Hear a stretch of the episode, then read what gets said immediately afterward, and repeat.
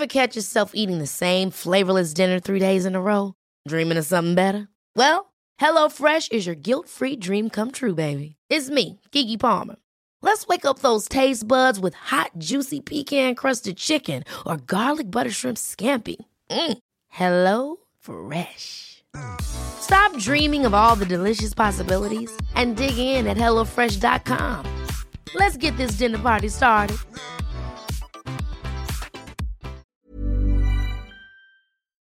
En el programa de hoy hablamos de sacrificio de cristianos y el Papa Rey, Los escándalos financieros del Vaticano, cómo el Vaticano creó al Islam, abusos de la Iglesia Católica.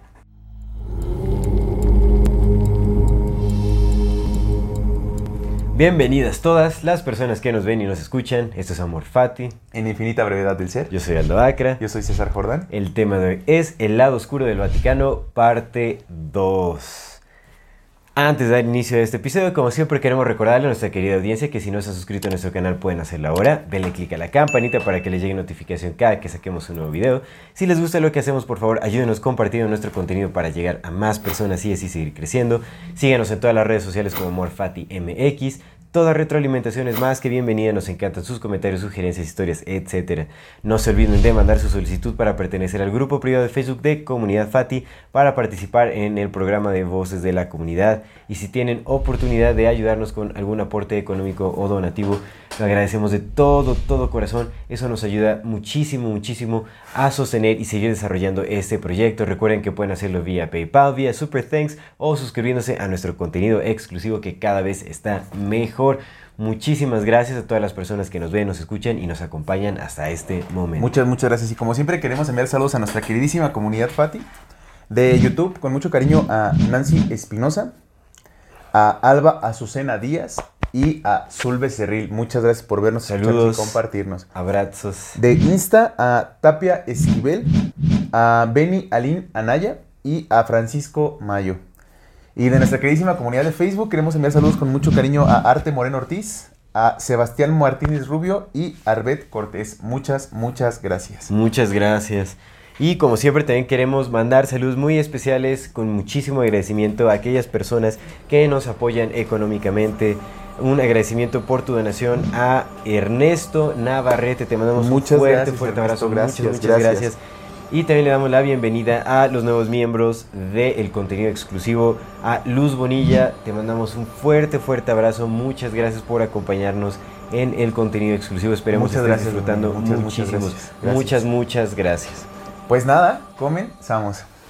Amigo, ¿cómo estás? Hermano, bien, bien, todo muy bien, todo muy bien. ¿Qué tal el fin de semana de, de, de Dalai Lama, de Dalai Lameses? De la, no, hombre, estuvo intensivo. Bueno, yo, yo me enteré apenas, este, creo que apenas vi el video hoy en la mañana. Sí es real, ¿no? El video, o sea, de entrada, para empezar. Sí, el, el video se ve más que real, o sea, Bueno, no- contextualicemos súper rápido. Pues ya vamos a abrir con eso, Pues totalmente. yo pues ya, quería mira. mencionar en otro momento, pero bueno, pues si quieres ya es lo que este, está. Para calentar garganta. Está bien, que estamos hablando del Vaticano y nos vamos, este... Pues están pegados, juntos con pegados. A Dharamshala. ¿Esto fue en Dharamshala o en dónde sucedió? ¿Fue en la sede del Dalai Lama? Sí, pues ya abrimos con eso, entonces Sí, está bien, sí. vamos a abrir con eso. No, no, no me gusta abrir con ese tema ya tan, este, tan escabroso, tan repugnante en realidad. Pues es que. Pero nos mandaron, ¿ustedes lo vieron en, en Comunidad Fati donde lo compartieron? Yo lo vi en TikTok. Ah, es que lo compartieron en... Y también en Comunidad Fati. En Comunidad Fati nos lo compartió alguien, no recuerdo quién, pero bueno, pues gracias por compartir tan repugnante noticia. La verdad es que sí está... eh, bueno, más adelante, eh, ya que hablemos un poco sobre los abusos del Vaticano, los abusos eh, de la Iglesia Católica y todo ese asunto, creo que será bueno cuestionarse muchas cosas también, este... Dudar un poquito como de más matiz ahí. un- Ah. Bueno, por lo menos cuestionarlo como siempre. Pero mientras nada más todo. comentar, ¿no? Como, el- pues es que Sí, tema, el lo tema que sucedió, bueno, yo a grandes rasgos, o sea, no pude leer todo el artículo, pero el artículo en donde se mostraba el video era de, de la revista Proceso eh, eh, en, línea. Mm. Eso quiere decir que tuvo bastante auge. Digo, Proceso es una revista Sí, ya sí, muy vieja. Una revista política. Sí. Mexicana. Sí es mexicana, ¿verdad? Es Proceso. mexicano, hermano. Y este, Ahí es- ahí es escribió muy, por un rato muy el crítica. Ah, Jalife estuvo en proceso un buen rato hasta que... ujú. Bueno, yo creo que también ya se, este... Se han de haber metido mano... Mano negra por ahí, ¿no? Pero pues bueno. había como intereses porque el director era Julio Scherer García. Y Julio Sí. Scherer, pues, pues el apellido es. Ajá. y- Neofenicios, Sí, sí, sí, sí. Y además, pues él fue el único que tuvo una entrevista con eh, Ismael Mayo Zambada, uno de los líderes del cártel de Sinaloa. Sí. cuando pues nadie había tenido entrevistas con él. Entonces, Mm. hay Hay como conexiones extrañas. Sí, pues definitivamente, ¿no? Pero bueno. Eh, en este video, que, que o sea, que es sobre el Dalai Lama, se muestra cómo el Dalai Lama besa en la boca a un niño. La verdad es que, no, o sea, te digo, no leí el artículo, no sé qué edad Uy. habrá tenido el niño, pero pues aparentaba que será como unos 8 años. Habrá, Como entre Chiquillo. 8 y 10 años. entre 8 y 10 años tenía el niño. chiquillo, muy chiquillo. Como que lo agarra de la barbilla, le acaricia la cara, le da, le da un pico en la boca y después le pide que lama su lengua. Entonces él- se muestra el Dalai Lama sacando su lengua y el niño acercándose. Ya se corta el video antes de que se vea si sí le lame o no, pero bueno, no, la acción ya de por sí, o sea, como la petición de, de este el líder, supuesto líder espiritual, ¿no? Bueno, es un líder espiritual, desafortunadamente. Lo es, sí lo es. Eh, es, Tú, tú que sé, me parece ahí, repugnante. Que, fui- que Ajá. fuiste a, a Dharamshala. Ajá. Tú que estuviste ahí, ¿sí se siente que, que es una figura venerada? Sí, Ya sí, pidió- por supuesto. Ya pidió disculpas. ¿Ya pidió disculpas? ¿Qué A ver, dijo? lo Ah, lo siento, dijo. Aquí actualizando, vamos, mira. Que dijo, lo siento. Y ahí como, no, perdón, no era mi intención, este, lamer la vieran, lengua del Dijo- niño, no dijo, manches. perdón, no era mi intención que me vieran. Ah, Dice, sí. Hay un video que anda ahí circulando, dice. A ver, qué locura. Pues ustedes disculparán esta pequeña pausa, pero pues estamos aquí, ya saben, reportando directamente. Directamente desde... Ahí está, ¿ves? A ver, Dalai- si es de la cuenta oficial de Dalai Lama en Twitter. Dice, a video clip has been circulating that shows a recent meeting when a young boy... Bueno, un videoclip ha estado circulando que muestra eh, un encuentro reciente cuando un eh, niño joven eh, le preguntó a su santidad, el Dalai Lama, que si podía darle un abrazo. Su santidad desea, desea disculparse eh, eso con el niño y con su familia, así también como con sus amistades eh, a lo largo del planeta, a lo largo del, sí, del, del planeta, por, por eh, el, el dolor o el- sí, por, por el dolo que sus palabras pudieron haber causado. Su santidad a menudo eh, teases como este ¿Juega? juega Juguetea con niños. juguete. no manches. A la vez. Eh, sí, como que juguetea. No, más bien dices, es como. ¿Bromea? Incita, bromea con la gente. eh, de una forma inocente y juguetona. O sea, es como, sí, como incita, teases, Sí, es como estar este. Es molesta, ay, es que hay una palabra exactamente molesta. Es, es- es más eso, es molestón con la gente. Que, con la que se encuentra de una forma inocente y juguetona. In- incluso pública- eh, públicamente y frente a las cámaras. Él lamenta este incidente. No tiene nada de sentido esta disculpa, no está diciendo... ¿Cómo vas a Que lo disculpe por justificar? cochino, dice. O sea, ¿cómo vas a estar diciendo eso? No puede ser. No, y la cara con la que mira al niño es repugnante. que si se me realmente es- ofendieron no es mi culpa, yo soy así. Eh, Porque- aparte- Básicamente eso fue. Literal, Porque es aparte ni siquiera es él directamente, sino es algún representante Sí. escri- disculpándose por Dalai Lama desde su cuenta, o sea, Su porque... community manager. No manches, pero el video está horrible. Es un niño. Es un niño. Hay que estar. Esperemos que no, esperemos que no sea nada. Es- No manches, pero está horrible. ¿Cómo ve al niño, cómo lo agarra la barbilla, le da Sí, su pico y después le dice que le lama la lengua? Oye. ¿cómo vas a bromear? ¿Eso de qué forma? ¿Cómo puede ser eso? O sea, que ¿A poco ya ha sucedido esto antes? O sea, si aquí dice que a menudo hace ese tipo de cosas, ¿a qué se Pues refiere, es que güey? imagínate cuántas veces no ha renacido. No ¿Cuántas veces manches, no lo ha hecho? qué, qué locura. No, se ve súper mal, o sea, también digo, el... Eres visto como un líder espiritual Como una santidad. de índole internacional. Ajá, exacto, le dice su santidad todavía, su santidad el Dalai Lama. ¿Cuál santidad es la chingada? No manches, es...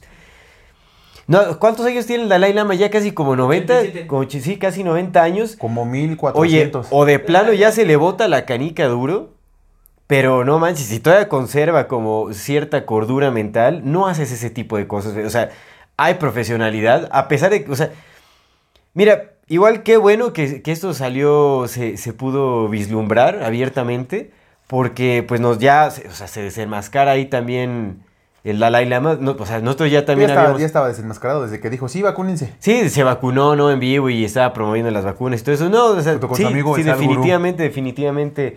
Toda esa gente, pues ya se... se- Sí, pues no mames. Pero no todos, ¿eh? No toda la gente. O sea, mucha gente lo sigue considerando como su santidad el Dalai Lama. Entonces, esto yo espero que sirva para que la gente se dé cuenta de que, pues, este tipo es un nefasto ahí, un...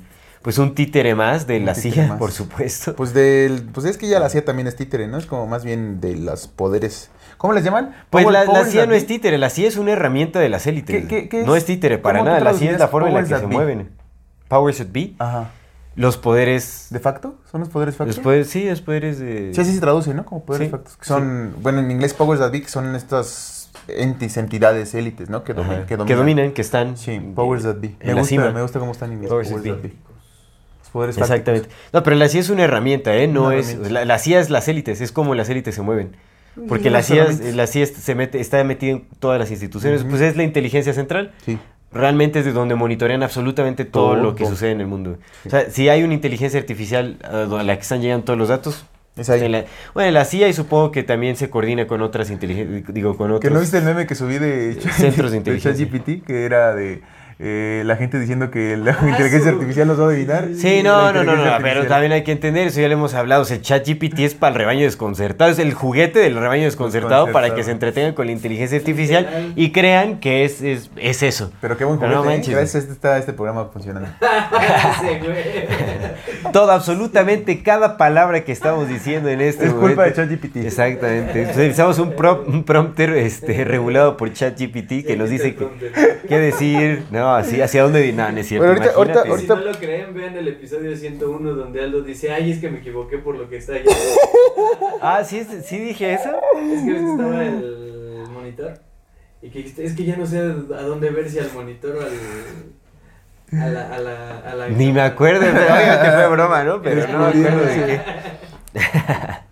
Bueno, que, que igual ahorita más tarde profundizamos sobre eso porque yo también tengo como muchos cuestionamientos sobre ello, pero nada más, eh, como es la noticia del momento al menos Sí, o sí. esta semana, la siguiente semana que vean esto, pues ya no va a ser la noticia del momento porque seguramente bueno. va a haber otra cosa, pero había que mencionarlo. ¿no? Exactamente. Sí, no, de- definitivamente que...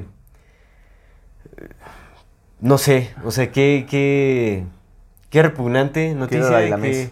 Sí, sí, esta es, es una lamada. Es una lamada, es completamente una lamada. Es el Dalai Lame.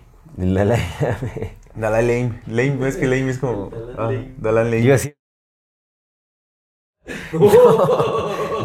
No, la verdad es que sí, es, es- es terrible eso que se pudo ver. Definitivamente evidencia, ¿no? Lo que sucede también como en, en las élites. O sea, t- yo me he mostrado como un poco es- escéptico en algunas cosas. Bueno, no escéptico, pero sí lo cuestiono también. por- Reacio. Por, lo que dice más Matis y todo. Ya, lo- eso ya lo analicemos más, a Más profundidad adelante, más yo adelante. Pero este tipo de cosas... Y aparte otro tipo de cosas que también había visto, o sea, como que puntos que vas conectando y dices... "Ah". Bueno, no sé. Oye, pero bueno, vamos, vamos, vamos a hablar del Vaticano. Pero ¿sabes qué? Antes de hablar del Vaticano, a mí me gustaría como que nos endulzáramos un poco la boca de este tema. Y pues tenemos el... Porque tenemos un gusto amargo justamente por la Sí, noticia que estamos sí, tratando. pero mira, qué para mejor para endulzarse, endulzarnos la boca que... Ancuna Kitchen, exactamente. Ya conocen los postres de Ancuna Kitchen, patrocinador oficial. Unas delicias de postres con alto contenido nutricional, bajo contenido en azúcar. Pueden hacer pedidos especiales también para personas diabéticas si así lo desean.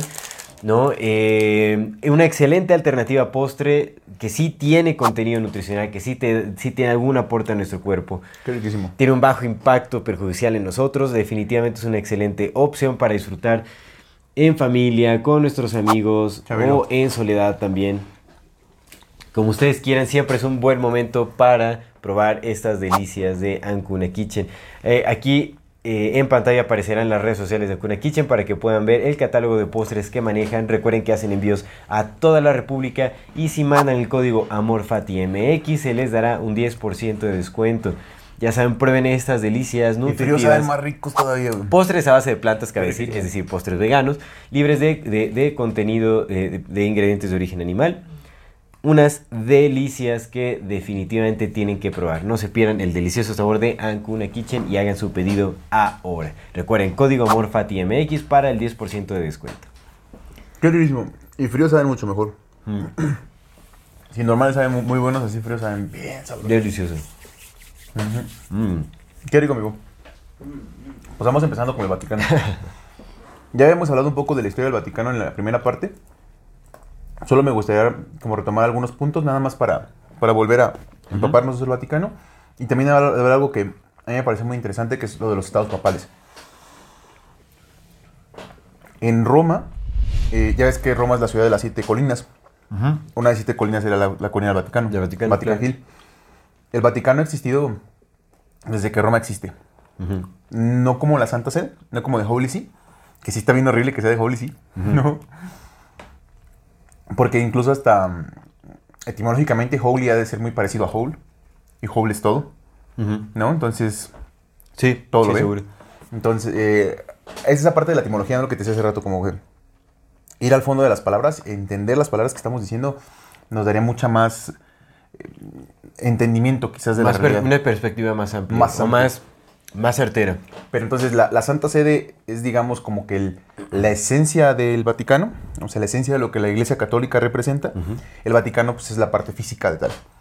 Entonces, la Santa Sede como tal, eh, uniéndose al Vaticano, comenzó en- con los tratados de Letrán, del Benito Mussolini, pero digamos que la, la parte del Vaticano, o sea, la colonia que es el Vaticano, esa como cuadra que es el Vaticano, ha existido desde que Roma es Roma.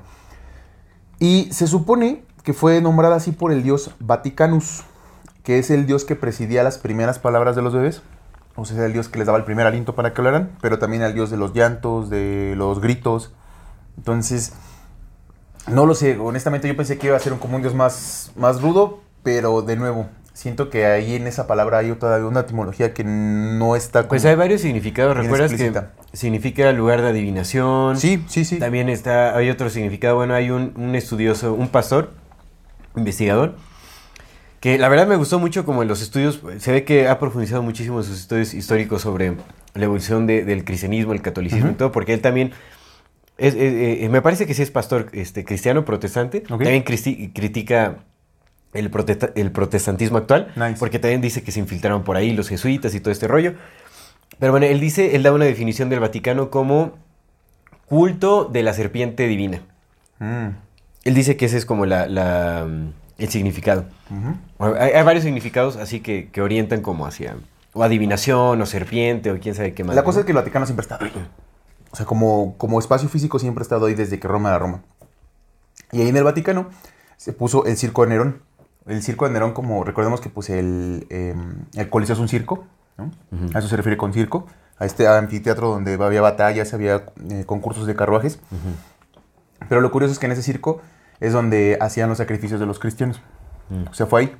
Más que en el Coliseo, porque el Coliseo estaba destinado para festividades más grandes. eh, el sacrificio de los cristianos era precisamente ahí.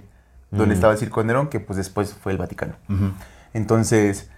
eh, Sí, eso está abiertamente aceptado históricamente. Sí, sí, y aparte es bien curioso, ¿no? Como hasta simbólicamente el hecho de que pongas tu santa sede en un lugar donde mataban a los primeros cristianos, defendiendo tú el cristianismo, el, cristianismo, pues es... Pues el catolicismo, porque el cristianismo en realidad siempre fue atacado por los católicos. Entonces es como... De menos es curioso, ¿no? Nada más que era como mencionarlo. Luego, los estados papales, que es algo bien interesante. Del año 756 hasta el año 1876, eh, los, los estados papales eran un reino como tal, que abarcaba casi la mitad de Italia. Hmm. Tenía, ya ves que es esta botita, ¿no? Sí. Entonces tenía como aproximadamente, o sea, tú lo que lo estás viendo, ¿no? De esta franja a esta franja. O sea, es la mitad de Italia, el centro de Italia era de los estados papales. Eso es mucho territorio. Claro, sí es mucho Eso territorio. es mucho territorio y aparte también le da mucho poder al Papa porque no solamente era que los papas ponían y quitaban reyes, que ya eso lo vimos en el programa, primer programa, ¿no? Cuando hablamos de la historia del papado. Quitaban, ponían reyes, todo eso, sino que entendiendo que existían los papados, estados papales, el papa era un rey como tal.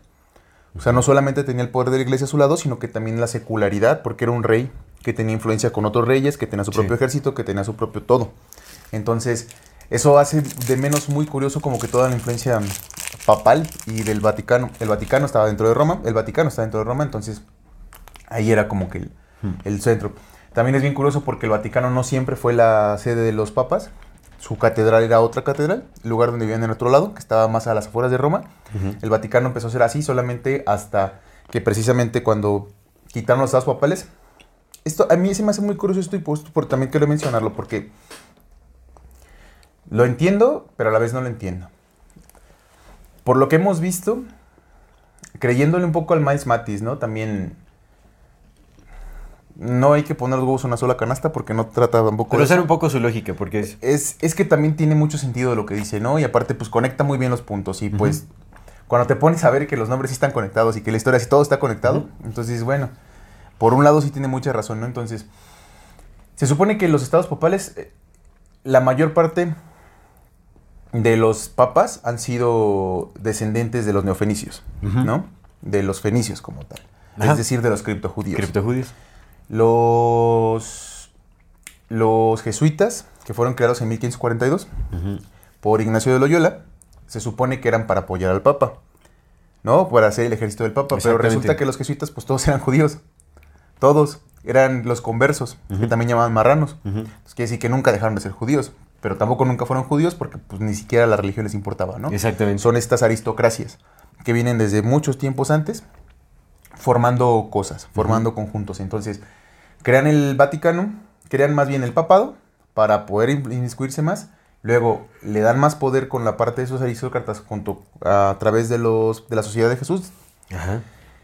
Pero luego, ya teniendo un estado, un estado de la mitad, o sea, ya teniendo un reino como tal y un papa rey, un papa con poder secular, deciden irlo quitando, deciden irlo minando.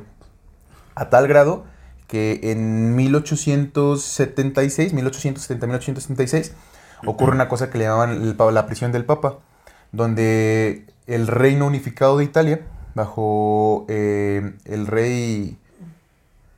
Mm, mm, mm, no tengo el nombre del rey, pero es el rey que estaba junto con Benito Mussolini. Benito Mussolini era el, el- el primer ministro de ese Sí. rey, ¿no? Bueno, este compa que unificó Italia hace que los papas les va quitando pedazos y pedazos, pedazos de, estados, de sus estados papales hasta centrarlos en el Vaticano. O sea, dejarlos como prisioneros. Entonces el papa dijo, siempre respetaron, digamos que la autonomía de The Holy See, Ujú. y The Holy See en un punto llegó a ser nada más el Vaticano.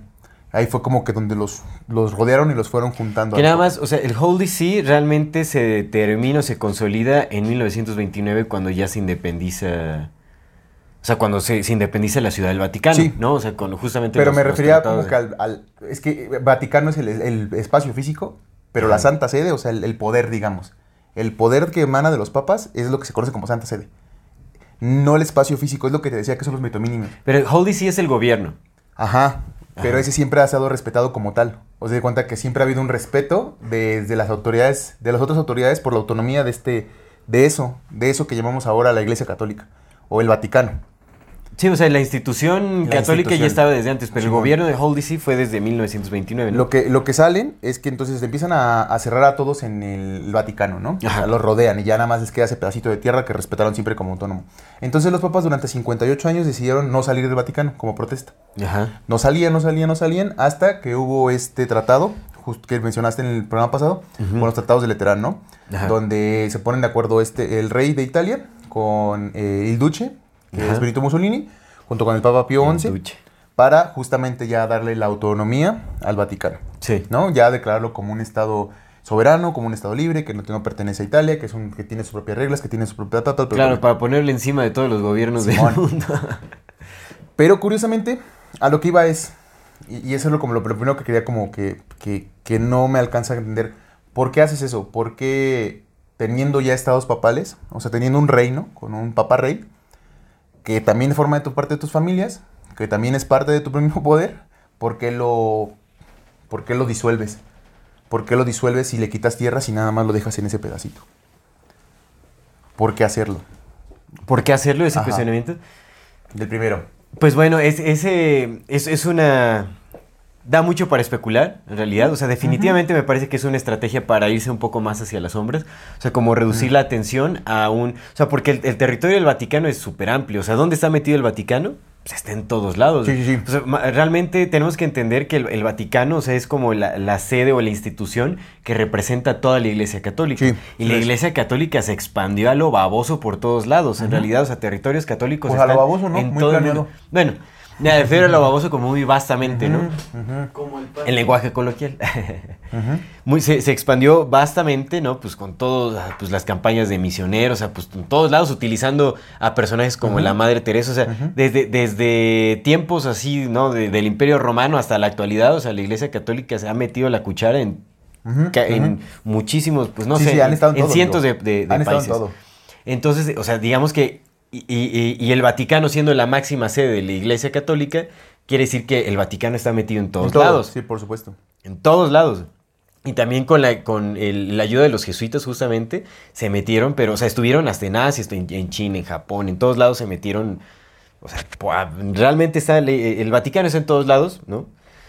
¿Y por qué, o sea, justamente por qué decidir yo, lo que yo creo que por qué re- redujeron como el, el imperio romano a este, nada más a este pequeño territorio es justamente Es una por eso. Porque, o sea, imagínate, iba a ser súper, o sea, como que ya estaban cambiando los tiempos, ¿no? Entonces, definitivamente tenían que encontrar formas más sutiles de, eh, de expandirse sin que se viera como, Una expansión. ajá, como una expansión eh, Sí, sí, bélica o, o así territorial como a la, a la- a la antigüita que Sí, ibas, hacías guerra y, y aparte, o sea, obviamente con principios cristianos supuestamente, ¿no? O sea, de amor al prójimo y, y- y toda esta cosa. Entonces, definitivamente contradictorio. Entonces, ¿cómo, cómo Mm. puedes expandirte de una manera sutil con la aceptación de la gente? Es como, pues este es mi territorio. Sí, sin que te vean, ¿no? Chiquitito, Yo soy no te chiquitito, claro. preocupes, chiquitito, no tengo como tanta relevancia y tal, pero pues en realidad estás en todos lados y Sí. dominas todos los gobiernos. Pues no manches, el Vaticano está metido en la ONU, la UNESCO, la, el- la todo, Organización Mundial, sea, en, en todos todo. lados, en todos lados y tiene una influencia gigantesca. Va. Entonces, Bueno, es- es- es- sí, sí, sí. yo creo, no Al- sé. Algo así tenía como. Algo así me daba, pero quería, quería como que lo comentáramos, ¿no? Sí, Porque sí. digamos, bueno, entonces, de tener este, este reino, pasó a ser nada más este pedacito. Ajá. Cuando aprueban los tratados de Letrán, nada más quería mencionar esto también, que es muy importante, ¿no? Los préstamos que le hicieron los Rothschild al Vaticano. Y hubo dos, en 1832 y 1850. Ujú. En 1832 les- le prestaron 400 mil libras esterlinas, lo que ahorita sería equivalente a 3.5 millones de euros. Uy, En 1900, no manches. Ujú. ¿En 1900 qué? En 1900, 1832 y en 1850. O sea, es un dineral. Era un dineral, muchísimo. un dineral. Entonces, eh, de préstamos de los Rothschild, ¿no? Con lo que, pues, cómo se cobraron, pues, de por sí ya eran dueños del, del Vaticano, pues, fuera Ujú. como más infiltrándose, nada más. Quería comentarlo. Entonces, llegan los tratados de Laterán en, mil, en 1932, ¿no? Que es cuando se, se establece que el Vaticano va a ser el Vaticano. El 29, 1929. 1929. A partir de ahí, pero eso es algo bien, bien interesante porque digo que lo que me, me fui a buscar fue más como la parte del dinero. Le dieron 100 millones de dólares al Vaticano, lo equivalente a 100 millones de dólares. Por Del gobierno italiano, tratado, ¿no? Del gobierno italiano. Mussolini. Se Ujú. supone, por eso, por eso, por eso salió lo de los, los tratados papales, por eso lo, lo estudié. Porque ese dinero fue como compensación, justamente como pago de indemnización por los estados que el- por los territorios que el gobierno italiano le había quitado al Vaticano. Ujú. Esa se supone que fue la excusa. 100 millones de dólares por sus territorios Sí, perdidos. sí. Entonces, aquí. Imagínate que hubieran hecho eso con las naciones indígenas de... de- No mames, güey. A, a. México le dieron como 10 mil dólares por todo el territorio que, nos- que le quitó a Estados Unidos. Una mm, Ujú. pelotudez, Ujú. pero bueno. Pues ya es que en Nueva York creo que lo cobraron por, por 2 o 3 dólares, una cosa así. El, el estado de Nueva York, a los indígenas precisamente, ¿no? No, sí, sí, fue... es- Pero bueno. Bueno, entonces, le dan 100 millones de dólares, o lo equivalente a 100 millones de dólares al, Vati- al Vaticano, que se supone que estaba en quiebra, porque también esa parte es como que bien confusa porque el Vaticano siempre está administrado por financieros judíos, bueno, Ujú. criptojudíos, ¿no? Para Es importante la diferencia, ¿no? Sí, bien los- cabrón, bien cabrón. la- los- lo- o sea, quienes profesan la religión judía realmente atentan en contra de los intereses del- de, los criptojudíos. de los o sea, criptojudíos, de, las aristocracias, de las aristocracias de estas compas, ¿no? Entonces los aristócratas eh, que no son judíos, que nada más ostentan el título de como Ajá. tal, estos compas siempre han manejado los- las finanzas del Vaticano, pero se supone que estaba en quiebra, que otra vez, eso es lo que dicen, ¿no? Pero pues le dan 100 millones de dólares. Y con esos 100 millones de dólares, el Papa Pío XI manda a traer a un amigo de su familia, que es eh, Bernardino Nágara. Bernardino Nágara de 1929 a 1954 fue el director administrativo de los servicios especiales de la Santa Sede. Mm. Él funda el Institute for the Works of Religion, que es el nombre real del Banco del Vaticano. El Banco del Vaticano no se llama Banco del Vaticano porque no es un banco. Es Mm. el Institute for the Works of Religion, el Instituto para los Trabajos de la Religión. Y está ahí mismo en la, en la sede, ya ni me acuerdo de, de los estudios de la primera parte del... Está ahí, en el Vaticano. Está ahí en el mismo Vaticano, ¿no? Es que como también tiene su gobierno, digo, su ejército suizo y todo ese No, pero está ahí, en, está es- en ese pedacito que es como una cuadra. Es una cuadra nada más. Que han de tener también como pues, relaciones económicas Subterráneas. o bancarias en- con Suiza también, seguramente. Seguro, y- y va. Entonces, sí tienen, sí tienen. De hecho, ahí te va. Entonces, de 1929 a 1954, Bernardino Nágara es el, es el jefe de jefes del dinero del Vaticano. El jefe de jefe. Y este vato es un. Che, demonio de las finanzas. Por no decir un mago, ¿no? Porque debe pues, serlo, es- sí, no. Pero cabrón, güey, cabrón. Porque en esos años, de 1929 a 1954, transformó 100 millones de dólares en mil millones de dólares. Ok. Mil lo millones de dólares. Mil millones de dólares, es muchísimo. ¿En cuánto tiempo? Eh, de 1929 a 1954, en 24 años. En 24 años, que ahora con la inflación, pues eso es más. Esos son mil, mil millones de dólares de aquellos tiempos. Ahorita, pues debe ser mucho más. O sea, es impresionante Sí, no, lo- es las cosas que es hizo este compa.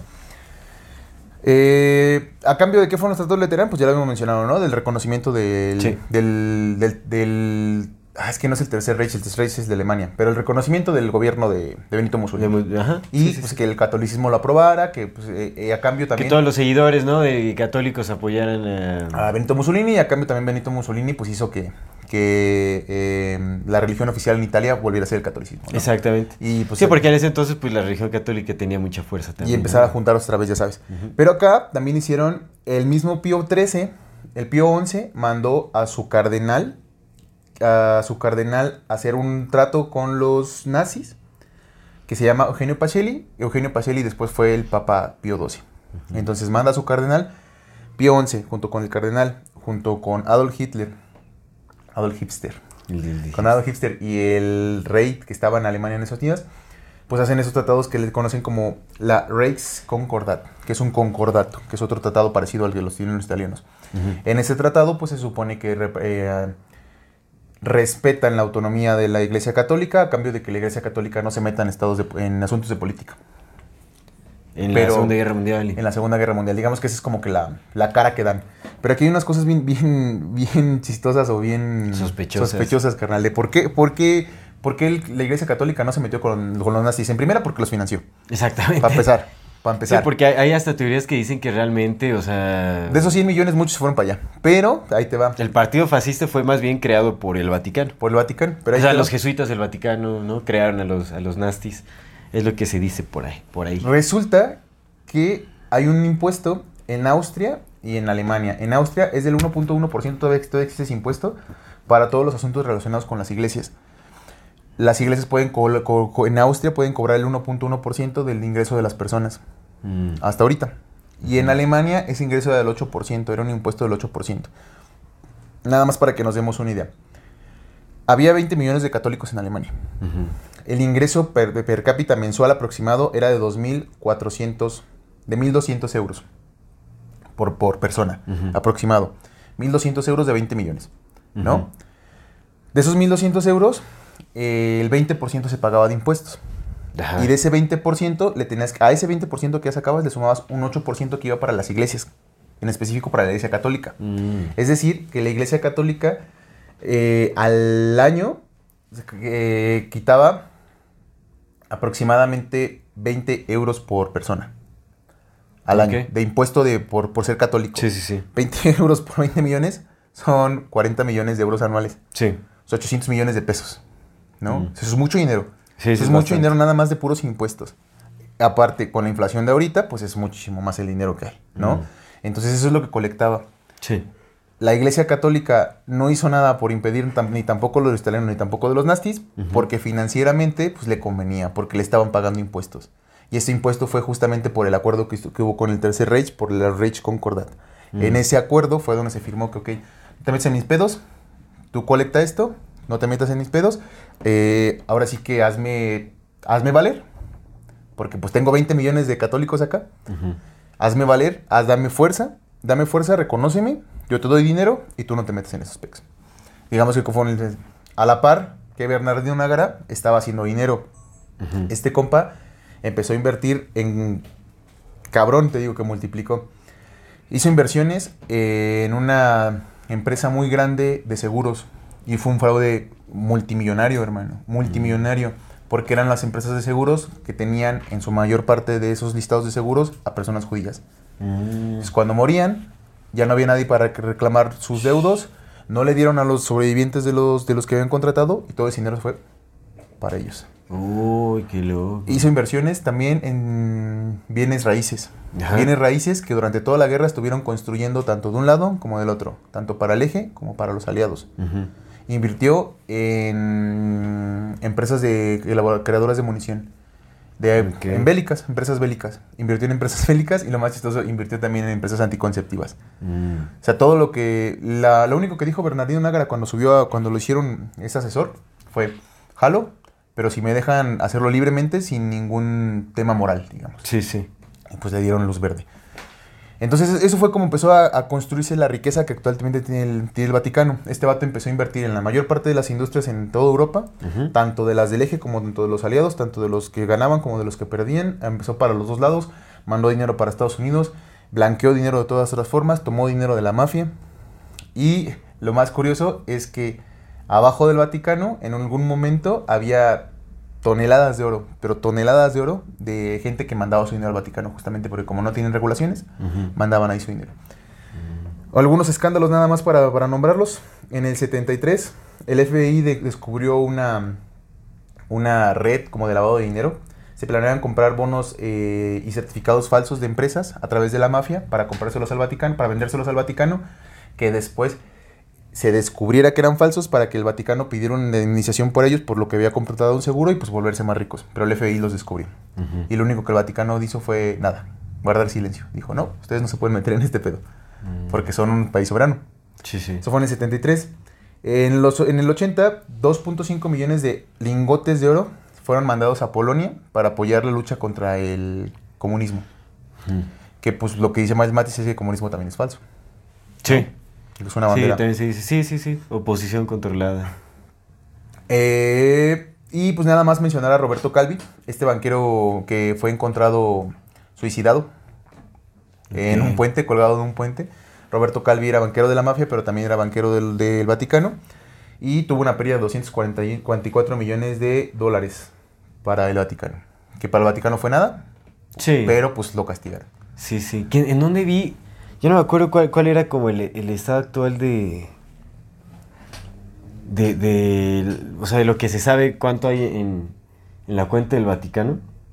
Que no se sabe, ¿eh? Oficialmente Bueno, no, no, se sabe. no, oficialmente, no se sabe, no se pero sabe. algo, algo se, se, este, se, se estimaba que era, era una, ya no me acuerdo qué cantidad era, es que lo vi, lo vi hace poco, pero una cantidad impresionante de dinero que dije. Debe de ser muchísimo dinero porque lo que se sabe es que hasta 1954 ya tenían mil millones de dólares. Mil millones de dólares. sí. Gracias a todas estas inversiones que hiciste este compa del Bernardino Nágara. En 54, imagínate ahorita cómo Mil millones. forradísimos. Porque aparte, o sea, las, las empresas.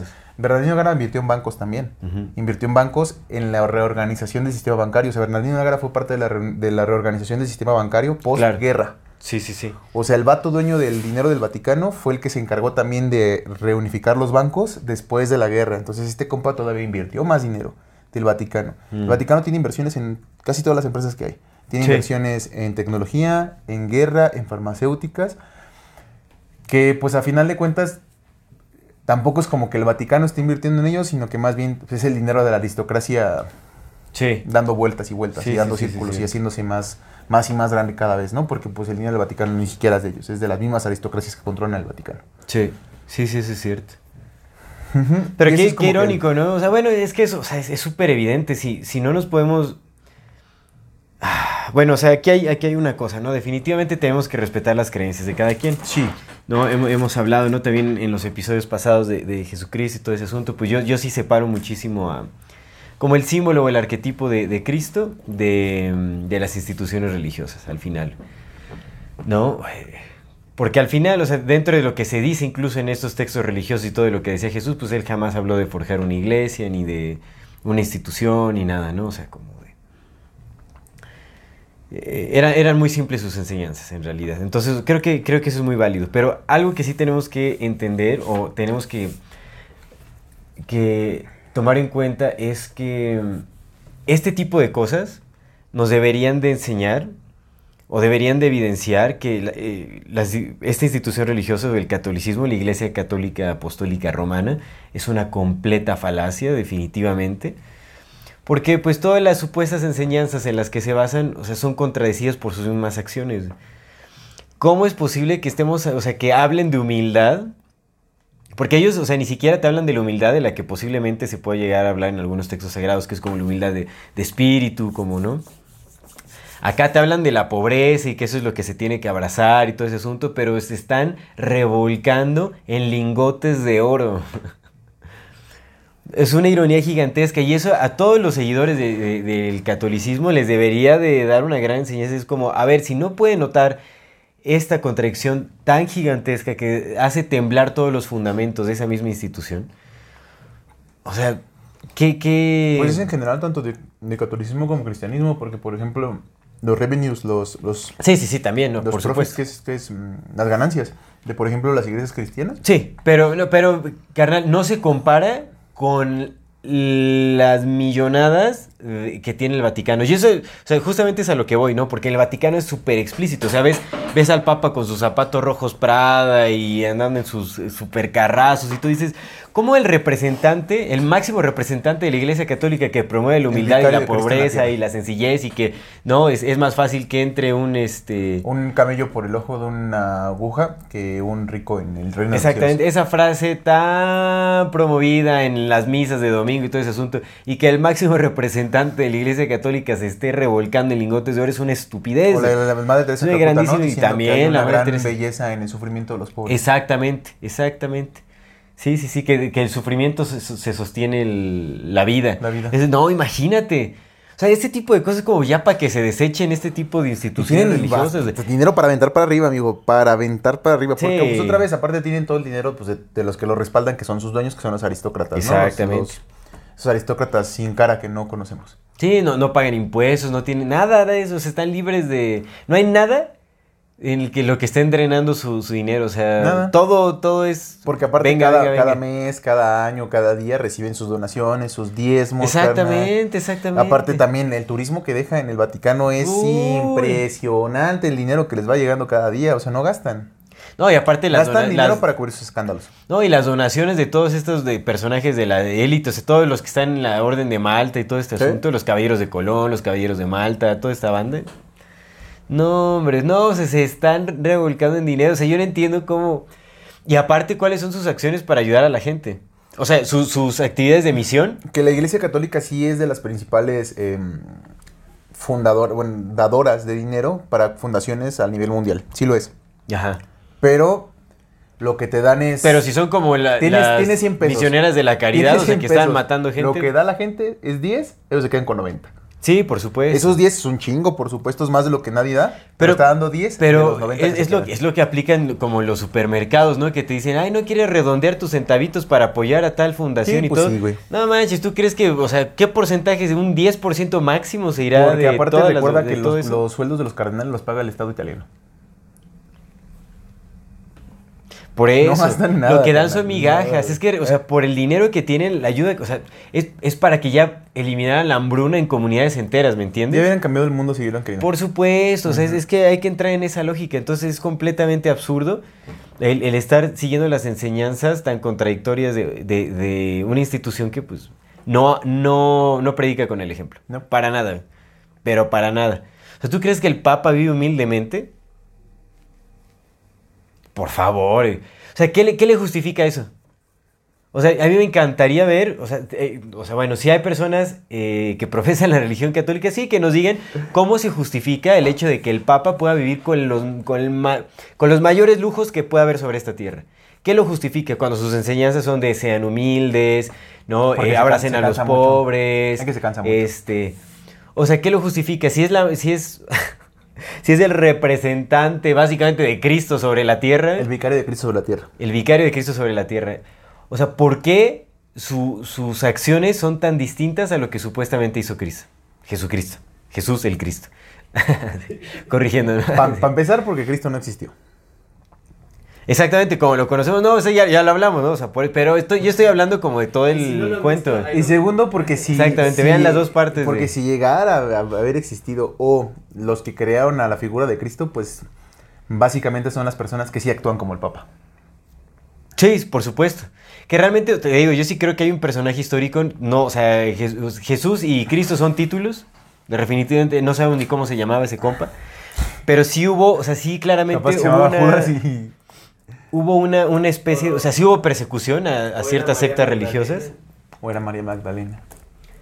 Porque Jesus was trans. Exacto. Ya. No, pero bueno, simplemente es, es Pero sí eso te para entiendo, analizar, no, ¿no? sí te entiendo, o sea, claro, que alguien nos supuesto. diga cómo le justifica. O sea, a mí me gustaría saber, ¿no? Porque tal vez sí hay como una justificación. Y decimos, ah, bueno, pues es válida la justificación. Sí, sí tiene razón de por qué el Papa puede estarse, puede estar viviendo con las máximas Pues tiene una comodidades chamba, del ¿no? mundo. O sea, tiene una chamba y. Pues tiene una chamba, güey. No, sí, ¿y eso qué, no? un O sea, líder mundial. ajá, pero ¿y eso qué? Pues O sea, ¿por qué, ¿por qué viste Prada? ¿Por qué no mejor apoya a algún, este, a los mercaditos locales, algún zapatero de por ahí? No, o sea, o sea es que sí no hay ya es a lo que yo justificación, voy. güey, O sea, claro. ¿Qué justifica que el Papa esté haciendo uso de los mayores lujos materiales en la tierra? ¿Cuál es la justificación de, de un católico? Me interesa saber, no como a decir, ah, hijos de la... No, o sea, más bien es, me interesa saber qué es lo que opina como un católico haciendo esta reflexión de qué ¿Qué, qué justifica al, al Vaticano y en especial al Papa, que es el supuesto representante de, de Jesucristo sobre la tierra, que lo justifica para estar viviendo con la- las mayores comodidades y los mayores lujos? Pues nada debería justificarlo, ¿no? En realidad. O sea, sí entiendo, por ejemplo, que tengan un sueldo, entiendo que tengan un... eh, que algo les pague por pues, la Sí, chamba que o sea, que eso puedan vivir, claro, que, claro. puedan, que puedan cumplir con sus necesidades, por supuesto, ¿no? Incluso Pero- si quieres que vivan con cierta comodidad, porque pues todos mereceríamos vivir con cierta comodidad, todos. Sí, ciertas Pero comodidades. Pero sí los es máximos. sí. Es que mira, de Sí, comodidades a lujos ya hay un gran paso también, ¿no? O sea, porque es bueno. De repente una comodidad es como voy al cine, una comodidad es como, ah, bueno, me pago un masajito de, de vez en cuando, son comodidades. Pues es que a lo mejor pero es lujos, los máximos. Es porque cargan lujos. los pecados de todos nosotros. ¿Cuál? La cara, Sí, güey. pecado. Sí, güey. Si ni siquiera ahorita iba a decir, ni siquiera se puede disculpar por todos los este los abusos y la pedofilia y todo este asunto, ni siquiera se pueden disculpar adecuadamente. ¿Qué están cargando con los pecados? La fregada con cargar los pecados. A ver, una justificación válida. Porque aparte probablemente el Papa ni siquiera sea, como todos los figuras políticas a lo largo de toda la historia. La justificación, A ver. porque Cristo ya se crucificó por ellos. Sí, Cristo ya pagó por todos sus pecados. Entonces ya, ¿por qué Ella no peca. que...? Él ya no peca, Cristo pagó por todos nuestros pecados. Mira, son tan hijos de pueden dar esa respuesta, güey. Cuide su vocabulario, por favor. este. ¿No ve que ya nos, Ya me censuré. nos ven, nos- nos ven niños? Sí, sí. Ah, sí. Sí. Sí, güey, una señora dijo, yo le pongo sus videos a mi hijo, sobre todo con el pinche César dice groserías. señora, ya voy a dejar de decir tantas groserías por usted. Por Pero usted y por sus hijos. Solo, solo, o sea, hay que notar este tipo de cosas, ¿no? Creo que es muy irónico. Sí Seguir- lo es, por supuesto, carnal. Por ¿Qué te digo? O sea, para mí, una, o sea, puede- puedes profesar, o sea, puedes seguir ciertos principios religiosos, ciertas creencias religiosas, está bien. Pero ya seguir a una institución, o sea, a un, a un humano que representa... Pues mira, yo lo, lo que he escuchado, no como justificación, pero pues, pues es que es como de, pues es que lo que hacen ellos es lo que hacen ellos y la religión es otra cosa, ¿sabes? Es una de las formas en que yo he visto que lo dicen como, güey, pues sí, pero pues nosotros seguimos a la religión, ¿no? Como las enseñanzas, o sea, es- y pues también es válido, güey, o sea, lo que tus autoridades como iglesia hagan es muy distinto de lo que tú, tú como ser humano, profe- como Pero es a persona lo que voy, pero es a lo que voy, pero es que realmente en el No catolicismo la hay, no hay hay justificación. una para ellos. adoración a los representantes. ¿Me entiendes? Es Se le eso- justifica sí, a sí, todos sí. los sacerdotes, a los cardenales que cometen pedrastía, Pero, pues, es que eso a, es los, por- a los crímenes. Oye, ¿cómo justificas que, o sea, que el Vaticano haya patrocinado al, al ejército nazi, ¿no? El, el asesinato y el, el- el- o sea, el masacrar a, a miles de personas. güey? ¿Cómo, cómo? O sea, ¿qué justificaciones hay? O sea, pues, entonces que se crea una verdadera separación de la, de la religión con las instituciones. Yo, yo opto por eso. güey. Pero es que O sea, que también la ya- gente practique, o sea, que dejen de ir a la iglesia para empezar. Pero carnal, vienes de una programación desde hace, en este país al menos 500 años. En este país al menos. O sea, tienes una programación de 500 años en este Sí, país. sí. Pero tienes otra programación, güey, de hace justo 2000 años, güey. O sea, por 2000 años has programado sistemáticamente a las personas para, uno, no te, no te cuestionen. Dos, se compren todo lo que tú les digas. Y tres, obedezcan ciegamente. Ajá. O sea, los has programado, carnal. ¿Cómo, cómo rompes una programación de 2000 años? Incluso, güey, mostrándoles todos los datos, carnal. Porque estoy seguro que hay personas que vieron nuestro primer programa del Vaticano. Y aunque vieron todos los datos ahí, todos los datos duros y toda la información, y que van a ver este con más información y todavía lo que vas a mostrar, y van a decidir que nosotros somos los que estamos pendejos, güey. No, sí, o sea, está bien, o sea, que nos... Pero eh, lo que es irrefutable es irrefutable, o sea, simplemente lo que está ahí, porque ni siquiera necesitas como meterte a investigar en artículos, en... eh, o sea, solo necesitas ver cómo vive el Papa, o sea, las imágenes del Papa, el, tipo de autos en el que va, o sea, la caravana que trae así como de guardias de seguridad, este, el tipo de ropa, las marcas que utiliza, ese tipo de cosas es como, eso evidencia, o sea, traen, traen atuendos de oro, es súper ostentosa la vestimenta del Papa y es como, oye, ¿cómo, cómo fregados, no? Un representante de Jesús va a estar vestido, o sea, ya con eso tienes, no tienes que investigar nada, solo tienes que utilizar la lógica más básica que se nos permitió como seres humanos para decir, Jesús los hubiera oye, esto está mal. ¿Cómo? Jesús los hubiera cacheteado. Ah, pero por supuesto, por supuesto, sí, no, claro. Sin pedo alguno. Los manda a la fregada de así, pero de una. Es como, oye, teniendo estas millonadas de mi- millones de millones de- Que y recuerda no que, puedes. que justamente uno de los, de los alegatos del protestantismo fue precisamente ese. Por eso, se- por eso se escindieron de la Iglesia Católica, por los abusos que estaba teniendo el Papa y el Papado. Sí, por supuesto. Por eso es que hubo esa decisión, güey, pero pues eso derivó a ahorita a la Iglesia de los Santos de los últimos días, güey, con, pastor, con telepastores ultramillonarios. Sí, también, también, sí, sí, sí, por supuesto. No, ya, ya tiene un, un buen rato acá. Es que- ¿No ves que también dice este Más Matis que Martín Lutero era, es, era neofenicio? Bueno, no sé si sea neofenicio o no por el Manatis, pero en, su, en la Wikipedia, cuando te vas a buscar, pues sí venía de, de, de aristocracias, carnal. Sí, por supuesto. Yo creo que realmente, si, al- si, si hubo algún verdadero cristianismo, fueron las primeras sectas cristianas que hasta de repente diferían entre ellos, o sea, como los primeros seguidores de las Antes de que naciera la figura de Cristo. Cuando, cuando, cuando fueron, eh, estaban perseguidos por el Imperio Romano. Y fue justamente de ahí, o sea, como que veían que venía creciendo como esta idea de, de- de Jesús el Cristo, y dijeron, ah, pues vamos a, un- vamos a hacer una religión, la vamos a oficializar, vamos a agarrar estas sectas que se están oponiendo al, al Imperio Romano, nos vamos a captar acá y ya... Que otra vez, güey, recuerda que el verdadero cristianismo no es cristianismo, es judaísmo, no más con otro nombre. Exactamente, exactamente. Entonces, cristianismo O sea, nunca pues, existió, era, judaísmo, pero sí- que sí reconocían a- al- al Mesías, pues. Sí, porque eh, ahí hubo, eh, esa fue la diferencia, o sea, realmente por qué- en qué se distinguió el cristianismo del judaísmo, porque pues el judaísmo Todavía ortodoxo no, no reconocía a ningún Mesías. Y ahorita ya.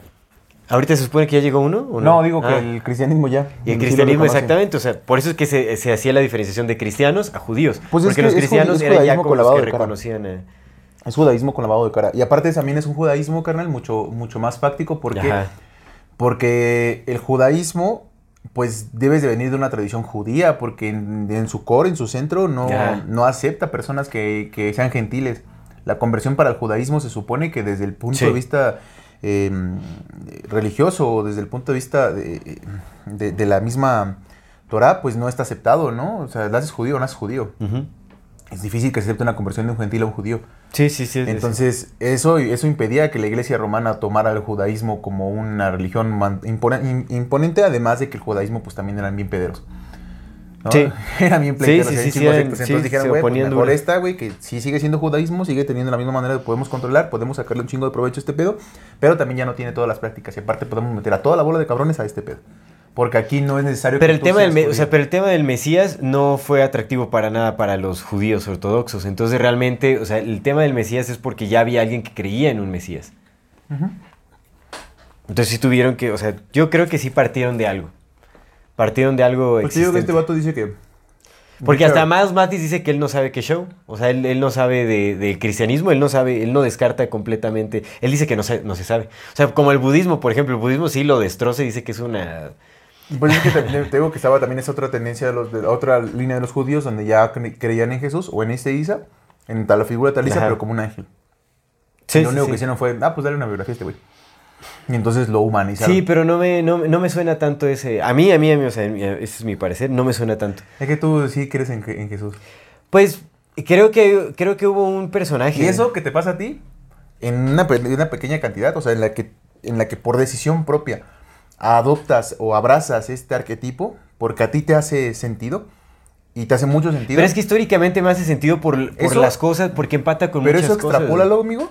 O sea, No. pásalo a un punto donde tu juicio no se vuelve un juicio, güey, porque no te enseñaron a ser juicioso, sino te enseñaron a aceptar. Entonces, eso que tú abrazas en el que dices, güey, yo prefiero mantenerme en este lado. Pero es que realmente tiene más sentido que la creencia de que lo vieran como un ángel, porque en realidad, o sea, había muchas de otras deidades, muchos otros seres así como sutiles y, y divinos que pudieron haber agarrado. Puede ser que pero, pero, uno, pero acá, o sea, acá sí había un contexto histórico. Agarra, es que no hay O sea, contexto histórico. Sí hay contexto histórico porque también hay prueba de, de los No, la- esenios, de lo- los o sea, esenios, las sí. prácticas de los esenios que hablan de un Mesías, del maestro de la rectitud, que hablan, o sea, que, que se los, siguieron las pero los judíos enseñanzas. eran judíos y los mismos judíos hablaban de un, de un Mesías que no había Ajá. llegado nada más, güey. Los, los judíos lo tienen, güey. Todos los judíos. Eh, Isaías Pero, habla de pero un sí judío, habla, pero los esenios sí hablan ya, o sea, de, de- de un después. Pues es lo único que hicieron, güey, fue decir, ah, ya llegó este cabrón. Pero, Ajá. o sea, O sea, no hablan de Jesús, porque no se menciona el nombre de Jesús para nada, pero sí hablan, o sea, eso es a lo que yo voy, o sea, el personaje ya fue súper creado, o sea, como toda la historia, todos los milagros, todo eso, pues ya eso se ve claramente. Se ve claramente pero a ver, porque no estábamos discutiendo aquí de Jesús o no. Pero pues es que estamos hablando del cristianismo, del catolicismo y todo ese asunto, y eso es importante también, ¿no? O sea, porque al final, o sea, el catolicismo nace justamente de, de- de- de- del robo, ¿no? Como de este, de, de varias ideas. O sea, el catolicismo en realidad nace como de, o sea, su- sus fundamentos principales, toda la simbología viene del paganismo, Ajá. o sea, viene de, de la adoración del sol invictus es una mezcla de sectas, de la secta cristiana, de la secta, de las sectas judías y de las sectas y de la paganas. creencia del Mesías. Y de las sectas paganas. Exactamente. Donde había un Mitra, que era un Mesías, donde había un Osiris, que era un Mesías, donde Ajá. estaba Inanna, que era una Mesías. Sí, por supuesto. Pero acá, digamos, o sea, porque la idea del Mesías ya, ya lo tienen muchos pueblos. Y Ah, Güey, ni te, ni te dije que ahorita me acabo de acordar, güey. No, super- pero paréntesis, sí, bien cabrón y bien cagado, pero regresando nada más rápido, rápido a Nerón y del Vaticano. Ajá. Adivina de quién había un templo también ahí. Era de una diosa, carnal. Mm. De la diosa Cibeles, güey. Que Cibeles es la, es la cara romana Ajá. de Inanna, de Ishtar, de todas, güey. En el Vaticano estaba el templo a la diosa Cibeles, la Mm. diosa madre de los romanos, carnal. Sí, tenemos que profundizar todavía más como en ese, en ese culto de Se me la había olvidado diosa hasta ahorita que mencioné a Inanna, pero ese pedo está cabrón, güey, porque el Vaticano era la casa de la diosa madre, güey, de la diosa madre Cibeles, güey. Mm. Que ya hemos platicado un chingo, ¿no? Que, pues no sé, a lo mejor Inanna sigue viva, güey. Todos los que hemos platicado, Inanna siendo la primera versión del Cristo, carnal. Inanna siendo la Cristo original. La, la Mesías, la que venció a la muerte, la que entró al... Fue, su, Sí, sí, sí, como la- fue el inicio de... Que, que no sé, te digo, o sea, te digo, ¿no? Porque, pues, o sea, realmente también empata mucho con el sol. O sea, hay, hay varias, hay varias posibilidades acá. O sea, también, o sea, la idea de Mitre y todo eso, pues, rep- es- representa como esa interacción del sol, el agua, el, el- principio, o sea, el principio de, de- de la interacción de los astros con la tierra, la fertilidad, ¿no? O sea, siendo Que estás Jesús, hablando le llaman de- de Green Man o el... el- Que estás hablando de personas que vivían ya no en la prehistoria, carnal. Ya sabiendo, ya sabían que, la- la- que el planeta era redondo. La mayor parte de los estudiosos de esos días ya sabían que el planeta era redondo. Solamente que se volvió a planificar por el cabrón que llegó, que llegó al poder con las crisis. No, no, pero yo me refiero de un arquetipo que nace de... O sea, si tomamos en cuenta que posiblemente la... Lo, esta es la posibilidad de que la humanidad se haya pasado por un proceso evolutivo, ¿no? En donde tiene que reconocer su entorno, en donde empieza a identificar los primeros símbolos y todo eso, pues definitivamente lo primero que va a identificar son los principios de, fer- de fertilidad, tanto en su sexualidad como en la relación con los astros y los elementos de los cuales depende. Entonces, si fue así, estamos hablando de que el arquetipo de Cristo viene desde que se reconoció el sol, la lluvia, la tierra, y es antiquísimo. Entonces ya Inanna es, es una representación más de un arquetipo aún más antiguo. ¿O no? Entonces- O fue un invento, güey. Porque otra vez... Por este- eso, pues yo estoy hablando de esta posibilidad, porque es una posibilidad. Yo no voy a Sí asegurar sí nada, porque la no tengo certeza alguna de lo que tiene. sucedió. Sí, por supuesto. Entonces, o sea, hay que partir de eso, que no tenemos ni idea de lo que sucedió. Sí. ¿no? Sí, Entonces pues tenemos que diciendo. contemplar las posibilidades. Puede haber sido de la parte de la, de la observación de los, de los animales y lo que quieras, la chingada, pero también hay un chingo de evidencia que muestra todo lo contrario, que muestra una no evolución lineal de, nuestro, de nuestra especie. Hay, una- hay un chingo de evidencia Sí. que muestra que hubo, pasó algo bien raro, bien extraño, porque cabrones que podían mover piedras de 50 toneladas, 100 toneladas y montarlas Sí, sí, unas a otras, también crearon religiones que vienen de la observación de los astros y que dicen, ay, el sol, ¿cómo saldrá el sol? No sé, voy a mover mi pinche piedra de 50 Sí, toneladas. pero dentro, in- incluso dentro de, esa- de esas mismas teorías, o sea, puede, pudo haber sucedido cualquier cosa. O sea, pudo haber ya habido una humanidad existente que ya identificaba ciertos arquetipos. Y los entonces, pasaron. Exactamente. Ujú, es eso como sí. ya identifican estos sí. símbolos, pues vamos a, a- o sea, ¿Eh? para que asimilen todo esto, ahí, ahí viene, ¿no? Entonces, o sea, puede ser de muchas Sí. formas, porque al final, o sea, pues sí tiene sentido, ¿no? O sea, lo más valioso para nosotros es de lo que dependemos, o sea, Sí. o sea sí, sí. eh, tan evolucionados como eh, que querramos lo que sea, seguimos dependiendo de los mismos elementos. Oh, llegaron unos cabrones de Saturno y nos dieron. Árale, güey, crean en esto. crean en el sol. No, pues no manches, pues lo dependemos del sol, dependemos de la, ¿no? O sea, pues... Bueno, pero Mom deserves the best, and there's no better place to shop for Mother's Day than Whole Foods Market. They're your destination for unbeatable savings, from premium gifts to show-stopping flowers and irresistible desserts. Start by saving 33% with Prime on all body care and candles. Then get a 15-stem bunch of tulips for just $9.99 each with Prime. Round out Mom's menu with festive rosé, irresistible berry chantilly cake, and more special treats. Come celebrate Mother's Day at Whole Foods Market. I'm Sandra, and I'm just the professional your small business was looking for. But you didn't hire me because you didn't use LinkedIn jobs. LinkedIn has professionals you can't find anywhere else, including those who aren't actively looking for a new job but might be open to the perfect role, like me. In a given month, over 70% of LinkedIn users don't visit other leading job sites. So if you're not looking on LinkedIn, you'll miss out on great candidates like Sandra. Start hiring professionals like a professional. Post your free job on linkedin.com/people slash people today. El punto era que, otra vez, eh, lo que preguntabas de la iglesia católica, ¿no? Ajá. Porque hay banda como que pues, defiende eso. Pues por lo mismo, güey, porque sí decidimos y casarnos con ciertos símbolos que a nosotros nos hacen sentido, pero a final de cuentas, Pero es que, espera, esa es una diferencia. O sea, porque yo, yo no, o sea, digamos, el símbolo que yo adopto no es el, el Jesús que yo creo que existió, ¿eh? Pero, a- o sea, el a- arquetipo que, que yo siento que, que es valioso y todo es completamente distinto al, al Jesús que yo creo que sí existió. pero adoptas un arquetipo que a ti te hace sentido. Sí, ese, ese es distinto, sí, sí, sí. Y lo haces fruto de una Pero fruto, dice- fruto del estudio, de la investigación, de la meditación, de, de- del pues sí, de, de- de voltear a ver hacia adentro, o sea, fruto de todo eso. Sí, sí, Pero sí. cuando no tienes eso, carnal, lo que agarras es lo que hay. Sí, y, lo, y- lo y te aferras, loco. Porque Sí, es lo que sí. le da sentido a tu existencia, güey. la historia literal que te contaba alguien carnal. más. A una persona. Una institución. Una persona que sale a chambear todos los días o que toda la vida ha chambeado, carnal, y que no ha tenido la bendita fortuna que hemos tenido nosotros de poder acceder a conocimiento.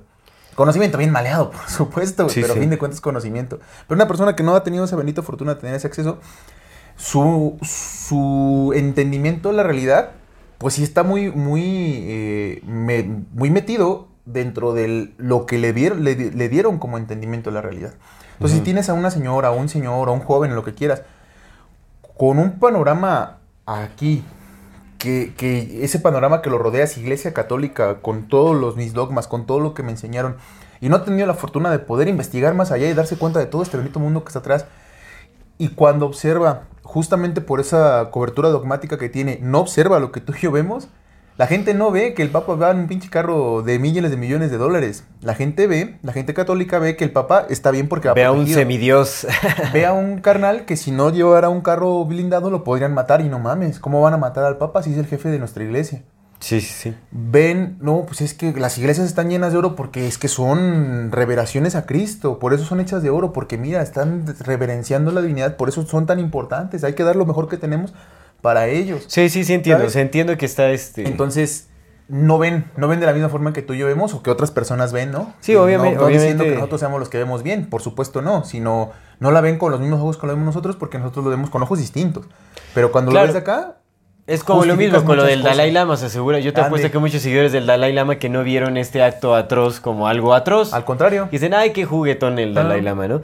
Sí, o sea, eso lo entiendo perfectamente, pero ya justamente por eso es que haciendo esta invitación de díganme cómo ustedes, porque me interesa saber, realmente ¿Cómo sí me interesa saber cómo justifican eso, por supuesto, porque tal vez ni siquiera lo ven como, ay, o sea, ¿de qué estás hablando? Ni siquiera necesitan justificación. A mí sí me, me interesa saber cuál Sí, es la sí, excusa sí. o el por qué, ¿no? De la ostentosidad del Vaticano cuando realmente una de las principales enseñanzas supuestamente del catolicismo, que se basa en los principios que estableció Jesús, es la humildad, el, el abrazar como la...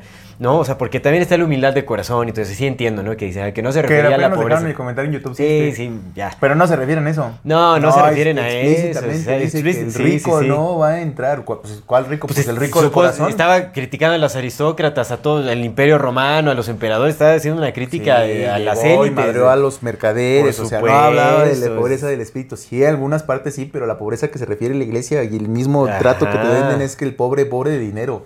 Que el pobre se iba, exactamente.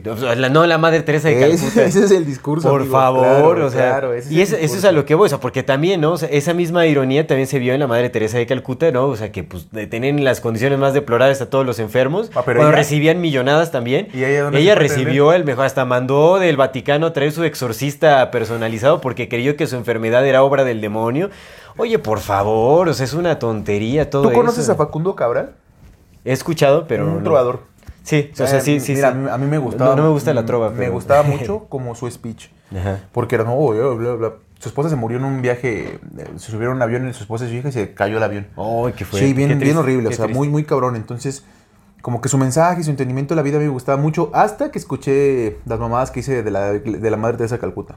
Ajá. Yo conocí a la Madre Teresa de Calcuta un día bañando a un pobre y le pregunté, madre, ¿usted no se cansa? Y me dijo, el cansancio es para los que quién sabe qué. Y otra ocasión vi a la Madre Teresa Calcuta. Güey, no mames, güey, pintándola como una diosa y es como de, no mames. No manches. Señor Facundo Carrero, usted seguro ni la conoció y si la conoció nomás fue por la hablada. Pero pues bueno. Pero ahí te das cuenta Ajá. cuán largas son las manos de las aristocracias, carnal. Sí. Porque Sí, este por cabrón es un cabrón argentino, güey. Sí. Uno cuando, bueno, al menos yo en mi caso, cuando yo pienso en las élites, mi mente nada más va automáticamente a los güeyes que no hablan el mismo idioma. Claro. ¿Sabes? Mi mente de élites es cabrones que hablan otro idioma. Pero te das cuenta que no, güey. Que este pedo está hecho para todo el mundo.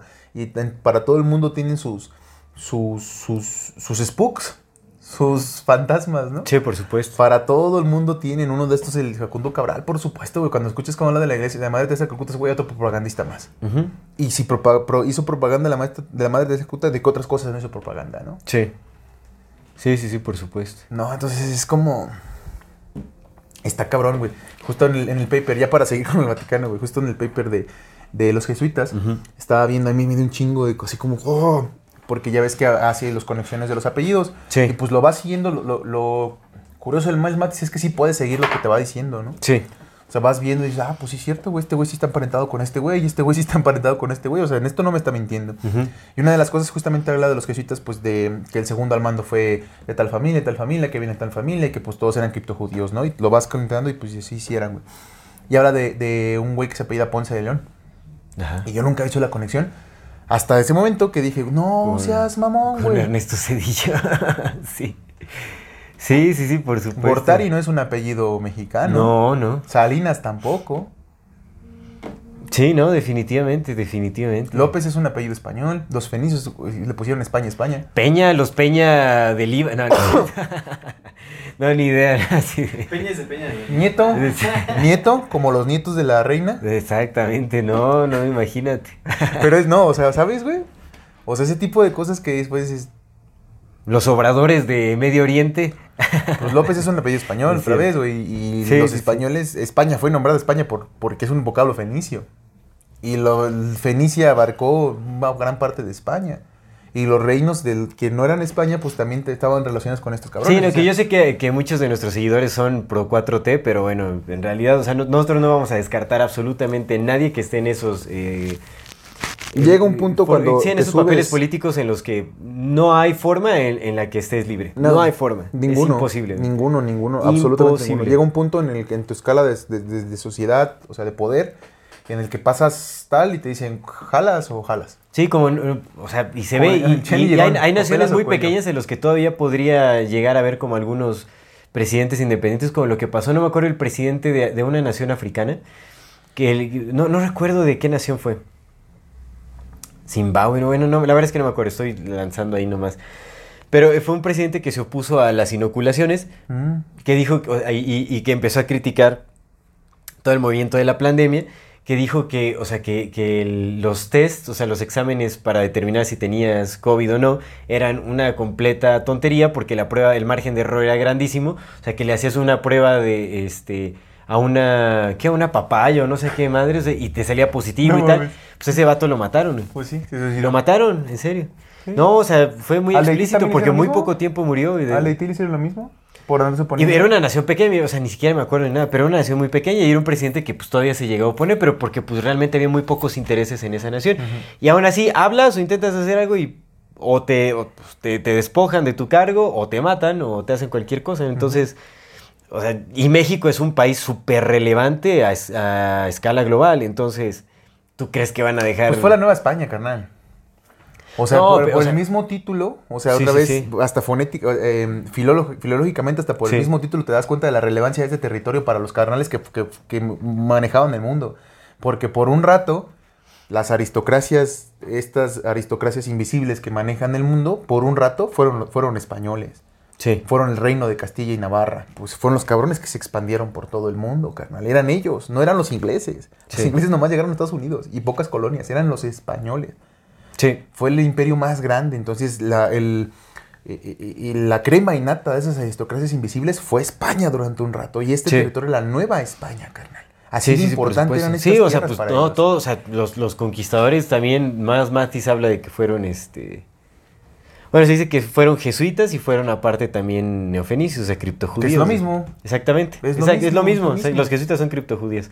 Sí, por supuesto. Entonces, Entonces, si te digo, a mí Sí, me- sí, cuando sí, vi el, el de León dije, güey, pues el Ernesto Ponce de León. Ponce de León se apellida, Ponce de León. Claro. se sí que te... No, y la historia de que vendía quesos y la fregada. Yo, no, ¿cómo nos cuentan cada cosa?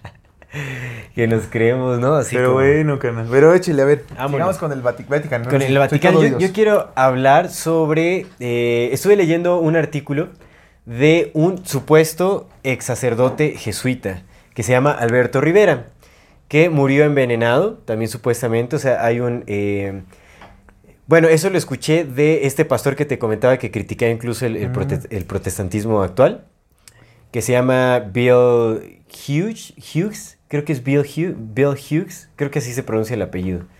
O Hughes, no sé. Bueno, Bill Hughes. Yo le voy a llamar Bill Hughes. Yo le voy a llamar, dice. Sí, porque no sé cómo se pronuncia su apellido. Hughes o Sánchez. Hughes. Pero No me bueno, importa nada. Creo que es Bill Hughes.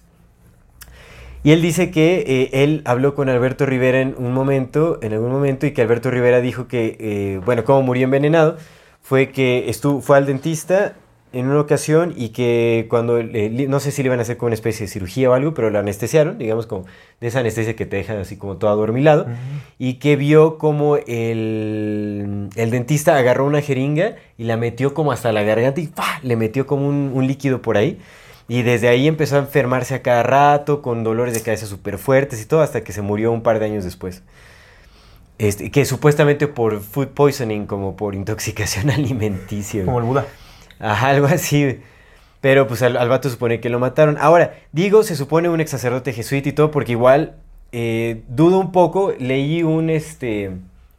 Recordemos que es difícil también ahí como ya discernir, porque pues, o sea, tan, eh, eh, tan es tan fácil mentir sobre lo que vas a decir, diciendo que fuiste un ex jesuita y todo, y que te inventas una historia y todo ese asunto, como también es, es em, muy fácil que te desacrediten, o sea, con, todo el, con todas las de la ley, que te, inviten, que te inventen un historial, que, o sea, que cambien toda tu historia de vida, que te desprestigien y te inventen historias y todo ese asunto. Entonces, no sé, pero a mí me hizo mucho sentido la Por eso historia nosotros nos desprestigiamos solos para que nadie nos quiera inventar nada. antes de que se nos adelanten. Bien.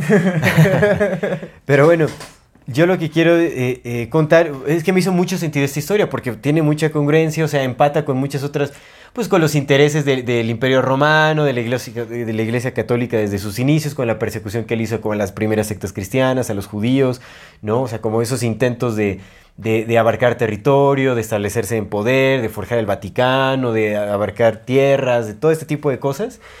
Obviamente los jesuitas pues siendo los maestros del invento y creando historias y cambiando todo, ¿no? O sea, como que empata muchísimo y dije, pues tiene mucho sentido. Entonces, vamos a mencionar esta historia porque yo lo considero como una gran posibilidad. Y esto va, bueno, se supone que Alberto Rivera, mientras estuvo trabajando en el Vaticano, porque estuvo supuestamente trabajando muchos años en el Vaticano, eh, un, eh, un cardenal, el, el cardenal Agustino Bea, se supone que mientras trabajaba Alberto Rivera como sacerdote en- dentro del Vaticano, Alberto Rivera, el que era jesuita, ¿no? al que era jesuita, porque pues en el Vaticano está lleno de jesuitas, por supuesto. Pues sí, el Papa. Más bien se supone que Pues el, Papa, actual es jesuita, ajá, abiertamente se sabe. Eh, bueno, el cardenal Agustino Bea les contó una historia sobre cómo el Vaticano, el Vaticano existiendo ya desde hace un montón, o sea, desde el Imperio Romano, como ya con esta idea de crear como esta religión unificada y todo ese asunto, bueno, eh, creó el Islam. El Vaticano creó el Islam como estrategia para apoderarse de las tierras de Jerusalén. Este es un mensaje para las personas que nos ven y nos escuchan. En la infinita brevedad del ser. Yo soy Aldo Acra Yo soy César Jordán. y este es un video para invitarte a que te unas al contenido exclusivo que tenemos preparado para ti. tendrás acceso a videos privados, Escenas detrás de cámara. cámaras y bloopers. Podrás ver los episodios Antes de ser publicados, recibirás regalos exclusivos por parte del equipo de Amor Fati y 145. y muchas sorpresas más. ¿Qué esperas? Únete al contenido exclusivo de Amor Y Fati. en la infinita verdad del ser. Hasta luego. Se supone que eh, hay intereses de la Iglesia Católica Apostólica Romana desde finales del siglo III para expandir su territorio y obtener la eh, ciudad sagrada de Jerusalén. Ahora, bueno, lo que sí es que el Vaticano desde el siglo III tiene intereses por obtener la ciudad de Jerusalén. Que bueno, el Vaticano oficialmente se estableció eh, En 325. en 325 con el concilio de Nicea y todo ese asunto. Pero, no, es como le dices, el Vaticano existió desde mucho Sí, antes. el Vaticano está desde Roma, amigo. Entonces, yo me imagino que está hablando desde, desde los inicios o desde que nació como la idea del- de, de la Iglesia Católica, de- desde que se estaba conformando. O sea, porque el concilio de Nicea ya obviamente ya había como ciertos acuerdos previos, ya había este plan, ya había un grupo establecido queriendo o est- eh, haciendo estrategias y todo ese asunto. Entonces, yo me imagino que se refiere a esto. Que desde el siglo III ya había intereses por este grupo de obtener Jerusalén porque pues era una tierra sagrada para los judíos. Y obviamente ellos querían expandirse, querían establecerse como una religión eh, eh, oficial y obtener todo el, rito- el territorio posible. Entonces, eh, bueno, re- recordemos que el islamismo nace eh, con Mohammed en el 625, me parece, en el año 625, en el siglo VII. Aunque, el bueno, se supone que ya, ya había prácticas anteriores, ¿no? O sea, ya también la creencia en Alá y todo ese asunto estaba desde antes. Ya la Meca era un lugar sagrado también. Realmente no conozco muy bien la historia del islamismo, eso lo tengo que admitir, o sea, no lo he estudiado. Yo me voy a enfocar como en este paper, en lo que dice. Ya si, hay, ya- si hay algún musulmán que nos está viendo, alguien que conozca más a profundidad el, el islamismo, nos corregirá. Pero hasta donde yo sé, el islamismo se oficializó con Mohammed, con el profeta Mohammed, en el año 625 después Mohammed de es Cristo. Tal vez, es que, bueno, yo conozco todos los términos en inglés. Puede ser si es el profeta Ma- Mahoma, Mahoma ¿no? es el- sí, el- Mahoma es Mohammed. Ok. Ajá. Bueno, yo le... Es que se me hace... ¿Por qué no le dicen Mohammed? Si el Mohammed también es... Pues porque su latinización es Mahoma. Bueno, Como entonces Mahoma, Jesús. el profeta Mahoma. dicen Jesús, dicen Jesús. Pero, ahí sí se, pero ahí sí está en las raíces. Todo bueno, está bien. Ajá. Hasta donde yo sé, ahí se oficializó la, la religión, ¿no? O sea, con el profeta. En el siglo VII. Ah, en el siglo VII, exactamente. Eh, antes de esto se supone que, bueno, la Meca ya era un lugar sagrado, creo que le decían la Cava, en donde estaba la adoración a Alá, pero también en algún momento se llegó a plagar de idolatría. Había ídolos. Se dice que antes del islamismo eh, lo que hacían los, los sabianos, yo creo que era como una secta del, previa o como un protoislamismo, no sé, los sabianos. Ellos se, se sabe que adoraban eh, al, mm, al dios luna y al dios sol. O sea, como que pues tenían también esta religión arcaica, ¿no? Pues, pues, era paganismo también anteriormente. Pero bueno, digamos que eh, cuando había un, un, un cardenal, me parece que sí era un cardenal, o un, un sacerdote, un sacerdote que se llama Agustino, eh, que estaba en el norte de África en ese entonces, estaba como empezando a, mm, hacer tareas de adoctrinamiento católico. En, en- eh, ahí sí no sé en qué año, pero digamos que estaba como ganando fuerza el catolicismo y empezaba a ganar, eh, empezaba a tener éxito convirtiendo a, mm, pues a estos adoradores de Alá, como digamos como este, eh, il- eh, llamémosle el, el islamismo antes de Mohammed, Protoislamismo. el protoislamismo los estaba, este, estaba logrando convertirlos al, al catolicismo exitosamente. Entonces de ahí como que le surgió la idea a este sacerdote de crear como una estrategia para tener, eh, jalar más adeptos creando una religión. Y obviamente, pues como toda esa, en esta área del Medio Oriente estaban como ya est- est- estaban estos este, musulmanes, dijo, pues hay que ganarnos a estos, a estos compas para trabajarlos y que nos ayuden a, este, a sacar a los judíos y a los cristianos. O sea, crear como una especie de, de ejército que hiciera la chamba por ellos sin que ellos se mancharan las manos.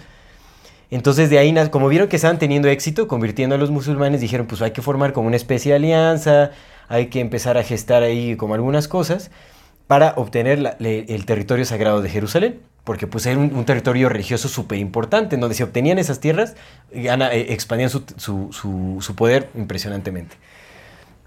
Ahora, acá hay como ciertos vínculos, porque bueno, como que eh, hay ciertos personajes, como el abuelo de Mohammed o de Mahoma, que se llama Ad al-Mutalib. Sabrá Alá cómo se pronuncia, pero algo así. No, podemos hacer chistes de, de islámicos. Ya, también eso- esa idea de que son terroristas, pues no, no es... Yo diría que no nos metamos en esas cosas. No, no, y- pero yo no estoy diciendo chistes malos, Pues- o sea, solo dije sabrá. Como, No- dijo, no sé chiste. como dijo Nietzsche, mis opiniones son mías, mis amigos de amor Pati, no. Sea, esta, esta opinión, este chiste es mío, sí. Bueno, Ad al-Mutalib es el abuelo de, eh, de Mohammed. Él ya tenía como un- una presencia muy importante en el- la Kaaba, o el, el- la actual Meca, porque se le consideraba una especie de profeta. Se supone que él recibió en algún momento revelaciones donde, so- donde estaba escondido un tesoro que habían enterrado ahí en, ¿La meca? en la Meca o en la Cava. Mm. Que no, no recuerdo dónde viene como esta historia o esta leyenda de que había como unos, unos, los- unos tesoros se habían escondido ahí, como artefactos importantes y todo ese asunto, y que él recibió revelaciones en es donde se sueños. aparece el diablo en Semana Santa, donde veas el hoyo verde, ahí está el tesoro. Algo así, pues no sé, el- pero bueno. el Don Silverio. Él recibió como, él recibió visiones. Él recibió visiones de dónde se encontraba este tesoro y se convirtió en un héroe de la Meca. Digamos, era ya como un Oh. representante importante de esta religión. Entonces ya de ahí, o sea, como que pues de ahí se agarraron. Y este, este abuelo de Mohammed tenía vínculos con eh, personajes importantes del catolicismo de Roma. Había como un vínculo importante por ahí. Ok. Porque cuando mueren, eh, muere eh, tanto el padre como la madre, muere el abuelo y el padre de Mohammed, este Mohammed o Mahoma se queda con su tío. Y su tío era, tenía una amistad muy profunda con un sacerdote muy importante eh, católico romano.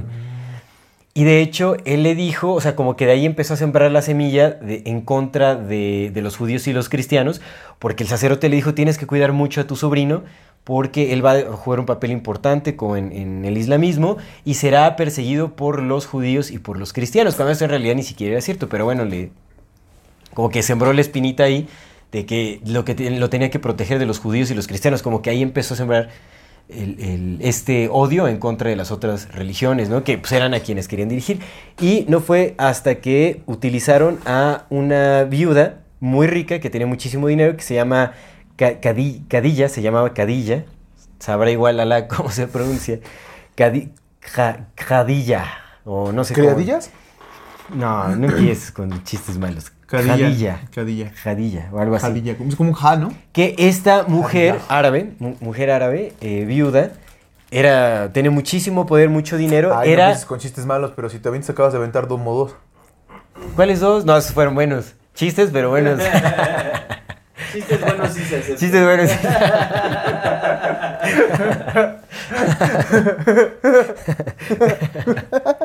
Pero bueno, esta, esta mujer eh, era una seguidor muy fiel del Papa, digamos, tenía como árabe. Te digo, o sea, como que ahí había unas relaciones muy estrechas entre árabes y romanos. Como que había relaciones, relaciones de poder ahí, o sea, como eh, intercambio monetario y varias Pues es que cosas que comerciales. Árabes estuvieron un ratote en el territorio que es España.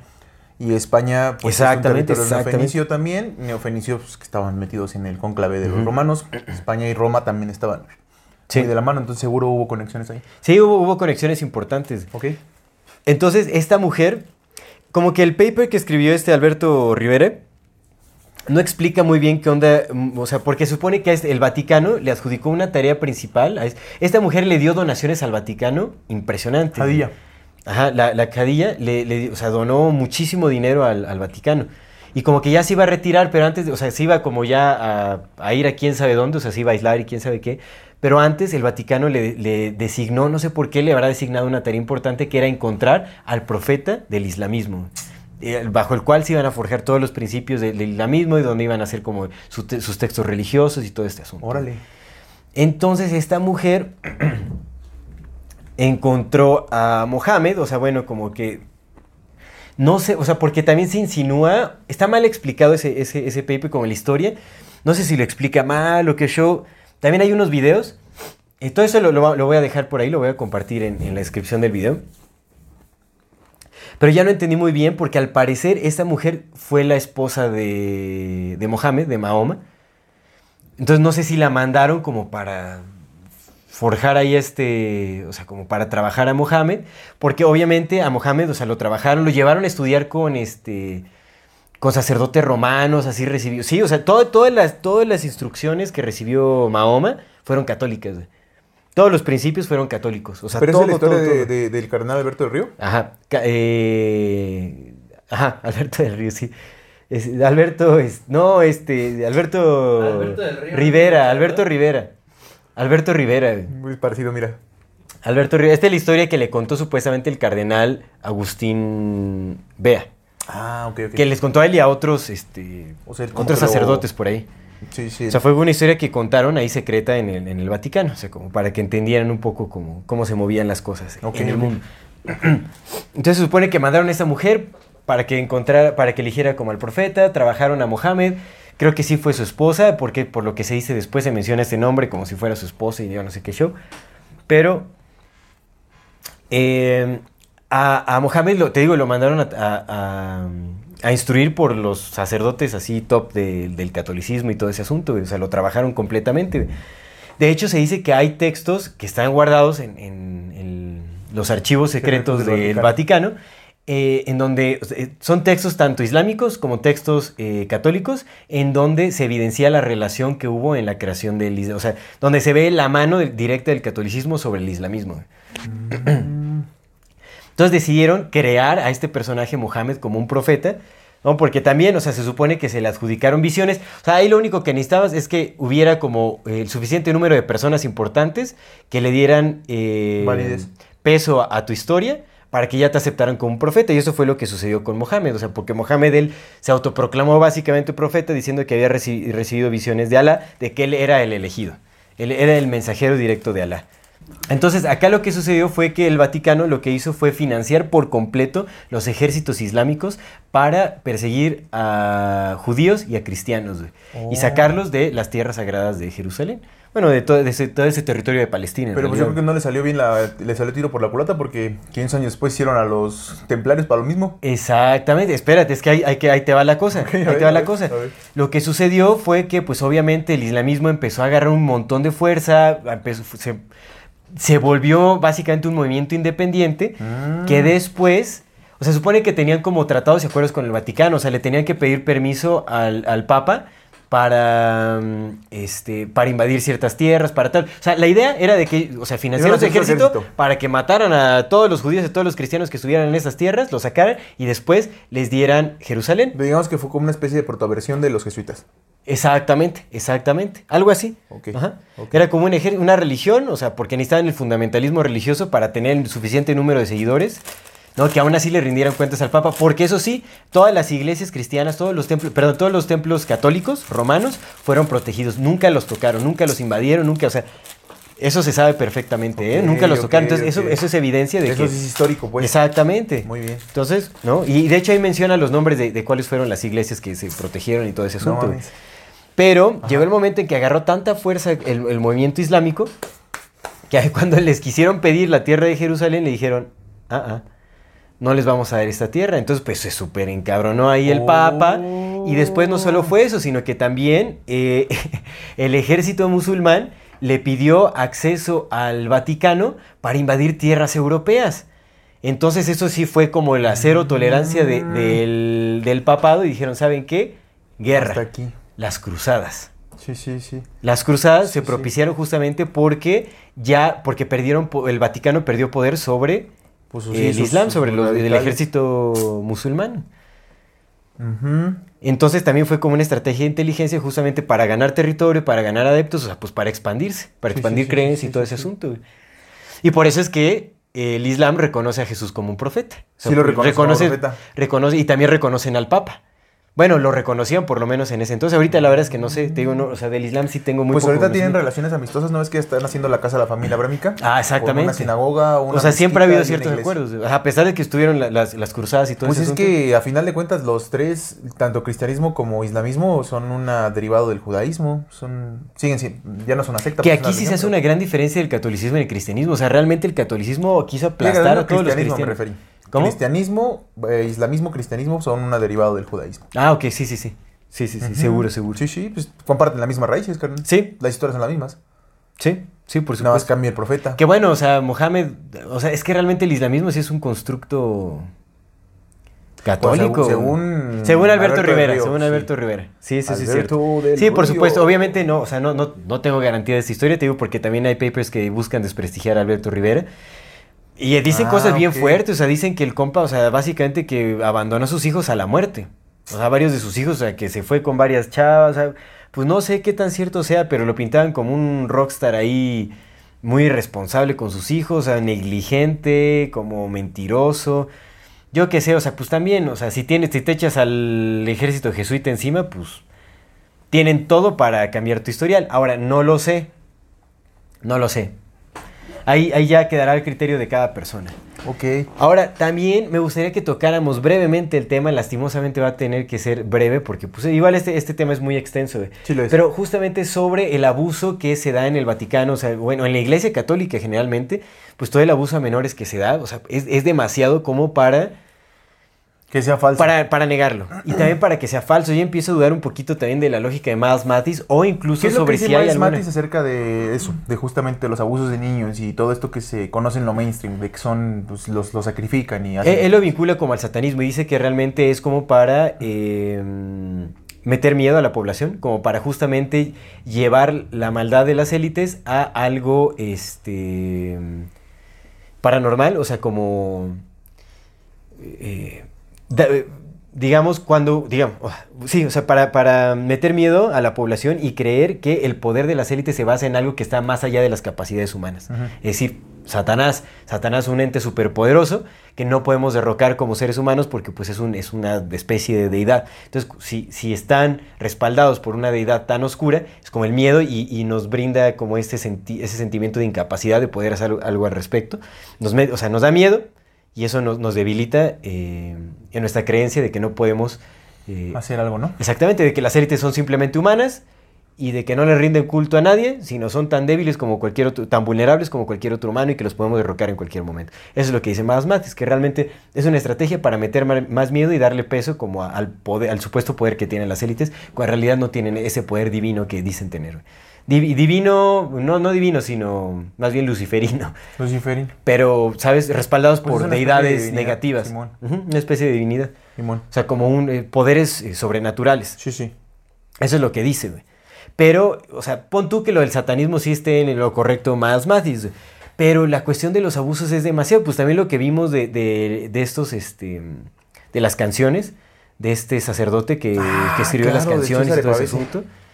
Bueno, no se podía por el Cesare. No, o sea, también, o sea, todos estos casos de cardenales, también George Pell, que era uno de los grandes cabezas del Vaticano. Eh, creo que un, un cardenal australiano que fue condenado dos veces por pederastía, que al final de- lo, lo declararon inocente. Que me pareció rarísimo también, porque hay una, un medio de comunicación que sigo mucho que se llama The Epoch Times, que defiende al Vaticano. Yo dije, ya, ya eso ya me hizo como dudar un montón, porque decía, o sea, tiene varios artículos sobre, o sea, ya me puse ahí porque dije, ah, pues voy a buscar como algunas noticias relevantes sobre el Vaticano, sobre los, las movidas sucias y todo, y lo que dice es como todo positivo del Vaticano, y yo dije, no manches, está rarísimo eso, o sea, porque yo sé que The Epoch Times sí tiene como cierto sesgo cristiano, pero yo pensé que protestante. como Mm, evangélico. Como que se mostraba un poquito así, porque también eran como eh, de repente pro-Trump o cosas así, ¿no? Pero acá decían ¿Sí que, viste que ya que George Pell- a Trump como buenos días lo están juzgando? Pero ya lo, lo sacaron de la cárcel, ¿no? Porque sí lo metieron. Sí lo metieron a la cárcel. Lo metieron a la cárcel, ¿Ya pero lo sacaron, sí, lo Ah, sacaron mira, yo me otra vez, quedé con que luego, lo habían luego. metido a la cárcel. Sí, pero yo creo que eso también es como eh, planeación para hacerlo presidente otra vez. O sea, como que lo meten a la cárcel, se vuelve un héroe, lo sacan, es inocente. Entonces la gente dice, ah, pues sí tenía razón, nos vamos en contra de los demócratas, al carajo. Y ahora que se postule Trump, pues tal vez lo elijan como un héroe. Quién sabe, ¿eh? Puede ser como estrategia política ahí también. Pues ya sabes, es un show, un pantallazo, ¿eh? Que y aparte lo, está- le estaban metiendo al bote que por este. Por soborno. Por, soborno a una. A una actriz porno. Una actriz porno, ¿no? Simón. No sé, o sea, Exacto. Hay algo raro. es como. No sé, güey, está. A mí me parece una bobada de... Mira, si, fu- O si, sea, si- hay crímenes gigantescos por los cuales pueden... si este, siguiéramos siendo la fatirrisa hubiera metido un chiste bien chingón, pero como ya somos serios, ya no. Qué bueno, qué bueno. Qué bueno, qué bueno. Me agrada tu nueva, este, tu nueva postura profesional. Semi, semi profesional. Porque Ah, no, nomás porque me agarraron con sueño, por eso no le echo de pedo, si no. Pero bueno, eso, eso de Trump se me hace súper raro. Pero sí, te está decía, muy cabrón. Ahora, yo sí cuestiono un poco esta obra de Miles Mathis. Es que, mira, algo que me pasa mucho con Miles Mathis es que lo dejo de leer por un tiempo, entonces como que empiezo como a agarrar peso a través de las conspiraciones que hay fuera. Vuelvo a leer a Miles Mathis, a Miles y digo, no, pues sí tiene mucho sentido lo que dice Miles Mathis. Y otra vez vuelvo a descartar. Pero no sé, es que puede ser porque te digo, o sea, hay muchos casos. Ahora, esto de, de lo que sucedió como en... en de los entierros masivos de, de Ajá, de los 250, 215 niños en Camp Loops en, Briti- en Camp Loops en British Columbia, En Canadá. en lo que fue una escuela católica en Sí, Canadá, sí, exactamente. sí. Fue un movimiento gigantesco porque aparte eran eh, cuerpos de niños este, nativos, indígenas. Nativos. Y eso a mí me hace mucho sentido porque empata con otros estudios también que hablan de lo mismo, del mismo tipo de abuso, de las mismas estrategias que hacen como eh, eh, departamentos de inteligencia en otros lugares, o sea, en lados opuestos del mundo, que ni siquiera están vinculados directamente con el Vaticano, o bueno, por lo menos no sale el nombre del Vaticano, sino con departamentos de inteligencia, como la KGB, por ejemplo, cuando estudiamos el chamanismo y todo ese asunto, que es mismas tácticas de, de genocidio cultural que utiliza el Vaticano también, que utilizó el Vaticano en, en estos tiempos, como en los 40, 50, 60, todo este tiempo. Mismas estrategias, mismo tiempo como el movimiento masivo, lo que sucedió. Y digo, güey, o sea, más Matis no puede estar, o sea, carnal. Pues dice mm, que también eso es falso. ¿Cómo? Dice que también eso es falso. Que también eso es falso. Lo de Camp Loops. Sí, pero te digo, yo le estoy empatando con, lo que- con el movimiento del neochamanismo que surgió en Siberia, como todo ese, ese genocidio cultural que destruyeron todas las comunidades chamánicas, que los adoctrinaron, que los Sí, raptaron. sí, sí, sí. Eso está súper fundamentado, o sea, realmente sí hay muchas bases para lo han- eso. lo han hecho siempre. Que la KGB, o sea, te digo, o sea, hasta, no, o sea... Eso eh, fue lo que hicieron para cuando, cuando hubo la conquista de México, eso fue lo que hicieron justamente con los nativos Eso, mexicanos. eso lo hicieron Bueno, con todo, con todos no, los, no, los pueblos madre, con todas las poblaciones indígenas, fue la misma estrategia. Si los cambian, les daban el cerebro y los Eso, regresan a donde estaban para eso que ellos es mismos vayan. súper evidente hasta en la actualidad lo puedes ver por cómo viven las poblaciones Sí. indígenas, por cómo están súper, este, pues ahí olvidados, o sea, cero intereses. de- de- entonces eso yo, o sea, como que digo, no, no, o sea, no, Hay no algo lo descarto. en güey. Miles amigo, porque, Sí. por ejemplo, No, Luis, no nos... sí entiendo, eh, entiendo muy bien la postura esta de, esta idea que haya un gran, una gran élite ahorita confabulada y, que todos sean amigos y que todos tengan esta cosa, pero no sé, amigo, como que de repente cuando lo ves ya en la generalidad, cuando empiezas a buscar todo, aparente, pareciera ser que todo lo que apunta es que, por un lado te dice, no, es que sí, todos, o sea, podemos hacer algo porque solamente son humanos, pero por otro lado todo lo que te dice es, nunca deja de recordarte que son súper ricos, poderosos, bastardos y que lo llevan haciendo desde siempre y que tienen un chingo de experiencia haciéndolo. Sí, sí, sí. Entonces, como que por un lado te dice, güey, sí, pero por otro lado también te dice que no. Hay cosas que niega, que evidentemente es- parece, que, parece ser que está negando y que pues son innegables, ¿no? Todos sabemos. Hay secretos a voces aquí de la política, por ejemplo, en este país, de los rituales que hacen eh, entre ellos, ¿no? Son secretos ya ni tan a voces, son secretos ya que ni son secretos a veces. Hay un montón de libros, hay un montón de investigaciones acerca de los rituales que hacen aquí las personas que manejan este país. Nada más para hablar de nuestro país, ¿no? Sí. Eh, sabemos, tenemos muy Sí, sí, claro hay rituales, que, por que al año hay, estaba viendo que, la, que al año se pierden 10 millones de niños en el mundo. Y esos son los que se cuentan, carnal. Sí, sí. Hay muchos más que se pierden, ¿no? Sí, eso es cierto. Eh, entonces- sabemos que hay, sabemos que hay cosas sí, por ahí. Y, y- y si- cuando te vas a, la parte cultural atrás, pues hay muchas culturas de donde parten estas, estas personas con estas ideas, pues que hablan de sacrificios de niños. Mm. y lo han venido haciendo de una manera eh, constante. Podría ser también como una especie de, de otra vez, si no, no es una adoración a una mm, deidad mayor, una deidad más poderosa, pues puede ser que no sea una adoración al diablo, no, no quita que lo puedan hacer para otros tipos de cosas, como por ejemplo control social también, ¿no? Como una especie de trauma. Como trauma, como control. O sea, si, bueno, imagínate, tengo a tus hijos a, tu, a mi disposición, te mato uno y si quieres los demás, puedo seguir con los demás. Pero ¿o haces esto o sigo con los demás, ¿no? ¿Sabes? Ese tipo de cosas. eh, los abusos pueden ser también como parte de estrategias para control mental. Para facilitar el hecho de que tú adquieras ahora estos, estos nuevos tipos de, de- de actitudes y que aparte me, me tengas una, una obediencia ciega para toda la vida. Sí. Entonces ese tipo de cosas, eh, Miles Matis creo que al momento de negar esta parte, pues también meten, en el mismo saco mete todo ese tipo de cosas, ¿no? Sin importarlo, o sea, está bien, a lo Sí. mejor no se lo dedican al diablo, pues tienes razón tal vez en eso. Sí, es lo que Pero te digo. De que existe, existe, y de Existe. que son las élites, son las élites. Ahora está esta cosa que le llaman la pedocracia, que es esta, justo esta, esta, esta, mm, aristocracia, pero llena de pedófilos, ¿no? Sí, sí, sí. Ya sea por gusto, ya sea por necesidad, o ya sea por mismos traumas que han venido repitiendo de siempre, o incluso como mismas estrategias de control, de control político y control social. Sí. Más allá de esto, pero el negarlo, pues creo que con la cantidad de evidencia que tenemos ahora... eh, Y tan explícita, justo lo, lo que mencionamos al inicio del programa, lo que pasó con el Dalai Con Lama. el Dalai Lama. Ese tipo de cosas se Pero por otro lado, amigo, también, sea, mateando, pues también puede, puede caer en la, en la parte de que pues lo hagan tan explícito justamente porque quieren que lo veas. Sí, eso es cierto, eso es cierto. Porque, güey, ¿cómo se le pasa al Dalai Lama? Por muy ya... Es que es eso, y aparte rodeado de Aparte, güey, ya cámaras. cuántas veces no ha renacido el pinche viejo, güey, ya que no sea listo, Oye, siendo, siendo una noticia también tan viral y todo ese asunto, como que es, es extraño. Eh, Entonces, hay- es, es pero muy- por otro lado... repugnante, por supuesto, lo que se Hay un montón de fotos que no vemos, pero hay un montón de fotos de Joe Biden, de Donald Trump, de toda la banda que, que domina el mundo tocando a niños, pero no se hacen escándalos, carnal. Sí. Pero están ahí, Sí, sí, sí, cierto. ¿sabes? O sea, ni siquiera... Sí, esas- como Joe esas- Biden tocando sí, súper incómodamente Esas a no son varias como niñas, noticias está horrible. que parezca que estén apuntadas a hacerse virales, solamente fueron fotos que fueron capturadas. Pareciera ser que son fotos capturadas, pero pues no las hacen virales porque pues no, no, no, hay, no hay conveniencia. A concepción de Que esto, se han hecho virales en los círculos de conspiración.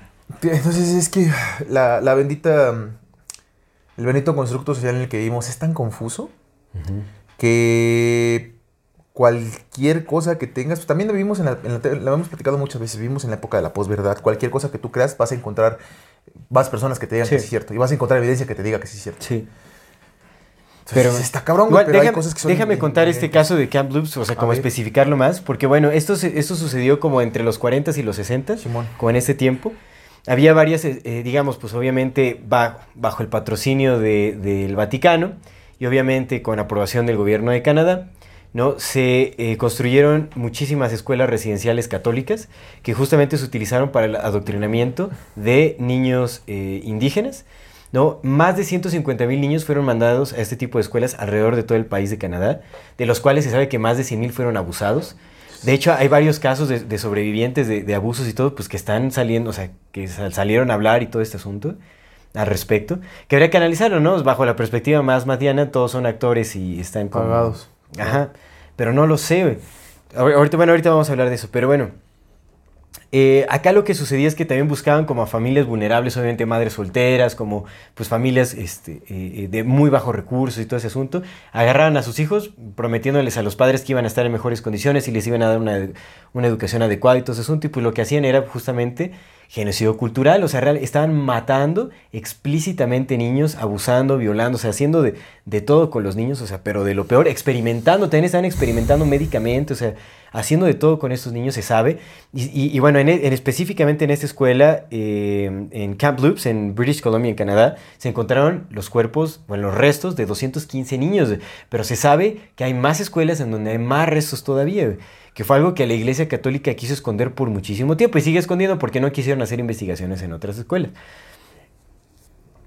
Ahora, no sé, eso también podría ser que no quisieran hacer investigaciones en otras escuelas porque, pues, no, o sea, es, más trabajo de actores y todo ese asunto, yo qué sé, ¿no?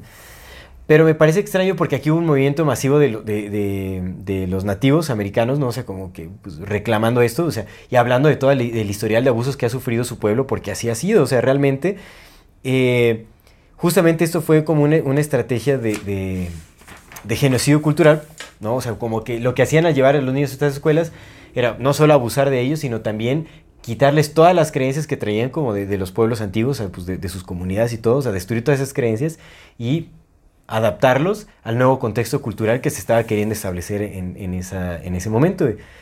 Y eso empata mucho, o sea, pues imagínate, es desde de los 40 a los 60, pues es todo el desarrollo de, de la OSS, De la CIA, sí. es cuando los, o sea, la inteligencia, los departamentos de inteligencia central alrededor del mundo estaban súper activos, que fue lo que pasó en Siberia también con el chamanismo, pasó exactamente lo mismo, crearon escuelas en donde se llevaron a todos los niños indígenas, los, los, se los llevaban residenciales también, o sea, ya no iban a sus casas, más que a veces una vez a la semana, pero se les llevaban el resto de la semana, abusaban de ellos también, les quitaron todas sus creencias, les prohibían hablar, eso es súper importante, les prohibían hablar sus lenguas nativas. para quitar el lenguaje, por, eh, su, lengua madre por completo. Y esa estrategia se sabe que sucede alrededor del mundo. O sea, hay muchas pruebas. O sea, me encantaría ver más matis que dice al respecto. Porque esto que Que sucedió es acá- falso. Que fueron escritos por no, actores. eso no es falso porque se sabe, se ha visto la pérdida cultural es súper explícita y se sabe cómo fue. O sea, hay personas que viven en la actualidad que fueron a estas escuelas que te pueden decir lo que sucedió. güey. Son actores pagados.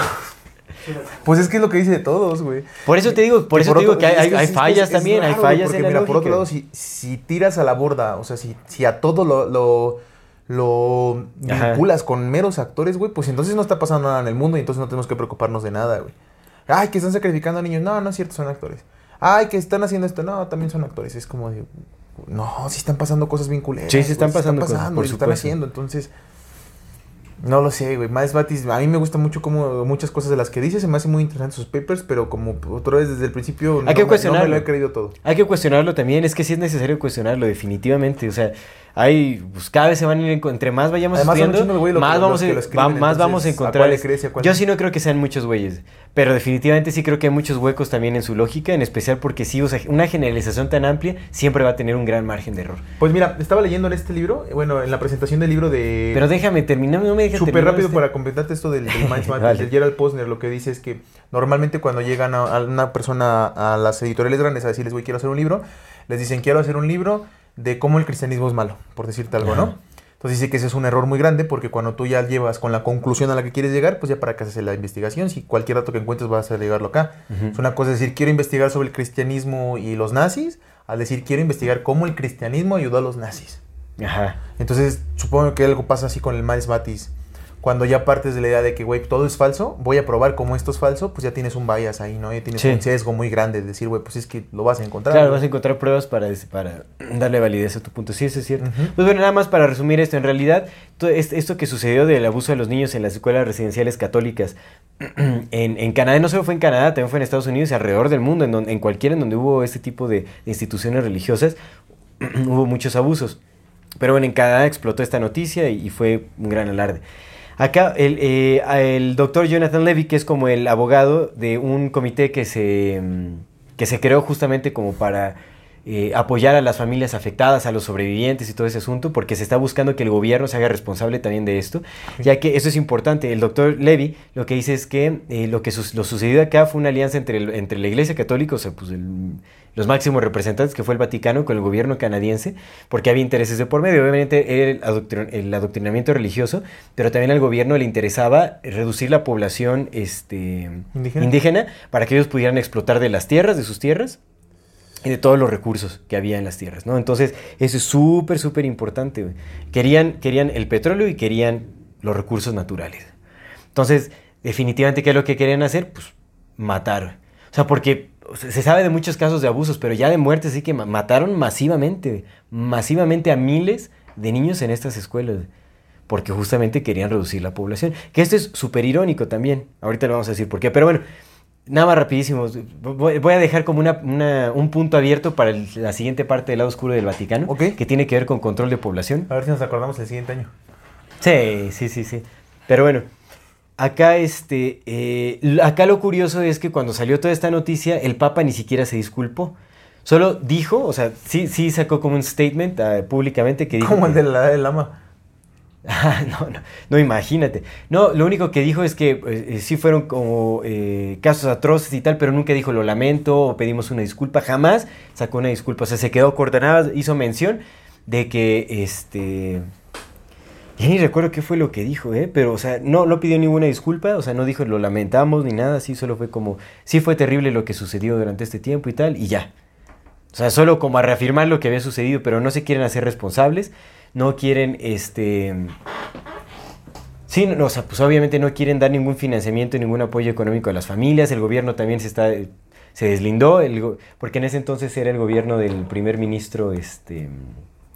Justin Trudeau. Ah, ahorita sigue Justin Trudeau, Trudeau, ¿verdad? sí. Pues bueno, sí, sí, eso sí. Justin Trudeau de Castro. Trudeau.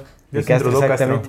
Que también él dijo que supuestamente iban a, a demandarle al Vaticano, que a exigirle al Vaticano se disculparan, que se hicieran responsables, que se disculparan y tal, Sí, y sí. nunca lo hicieron. O sea, nada más fue como el statement público para que la gente dejara de, Molestar. de molestar, y, pero no hubo disculpas, no hubo respuesta, se dejó ahí, ¿no? O sea, se, te digo, se creó hasta un comité por ahí, todo ese asunto, no sé.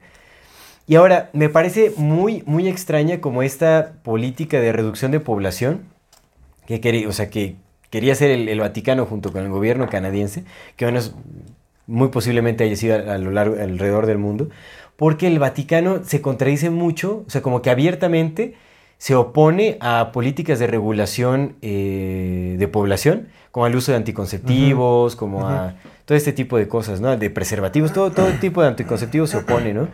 Y más bien ellos por mucho tiempo decían que, que las mujeres deberían de tener los hijos que quisieran y supuestamente recibir los apoyos necesarios de los gobiernos como para que pudieran reproducirse libremente dentro del matrimonio y todo ese asunto. Pero por otro lado, o sea, ellos se oponían, o sea, de hecho se supone que eh, eh, influenciaron como las políticas de la Organización Mundial de la Salud, de la ONU y todo ese asunto para que no se le dieran los datos abiertos a la población de que había sobrepoblación. O sea, como que querían esconder estos datos para que la gente no se entere que había sobrepoblación y se siguieran reproduciendo abiertamente. Pero esto es muy irónico porque por otro lado están matando niños, están matando gente. No te digo que eh, este compa del Bernardino Nágara, Bernardino Ajá. Nágara invirtió en empresas anticonceptivos. Sí, está- súper raro. Pero también, otro lado, ¿sabes que este, el Vaticano le dio el visto bueno a- al Viagra de Pfizer? Pfizer se acercó a ellos para, al Papa para que le dieran el visto bueno dio al hijo, "Ve, y lo, apro- y lo aprobaran. Jefe, y, el y, y el Va- y sacaron también como un statement en donde decían que aprobaban el uso de, de este, del Viagra para este, alimentar el, el amor en pareja y la reproducción en familia y ese asunto. Y dices, no manches, o sea, que... Me dieron unas, unas de Viagra con la carita del Papa. Del ¿Sabes? O sea, es- te digo que es súper irónico eso, entonces me gustaría hacer como un análisis más profundo sobre cuál es la postura del Vaticano Cualquiera, con, todas. con, el, con el control de la población. Todas, porque ya ves que la, la madre de Calcuta se ponía el aborto.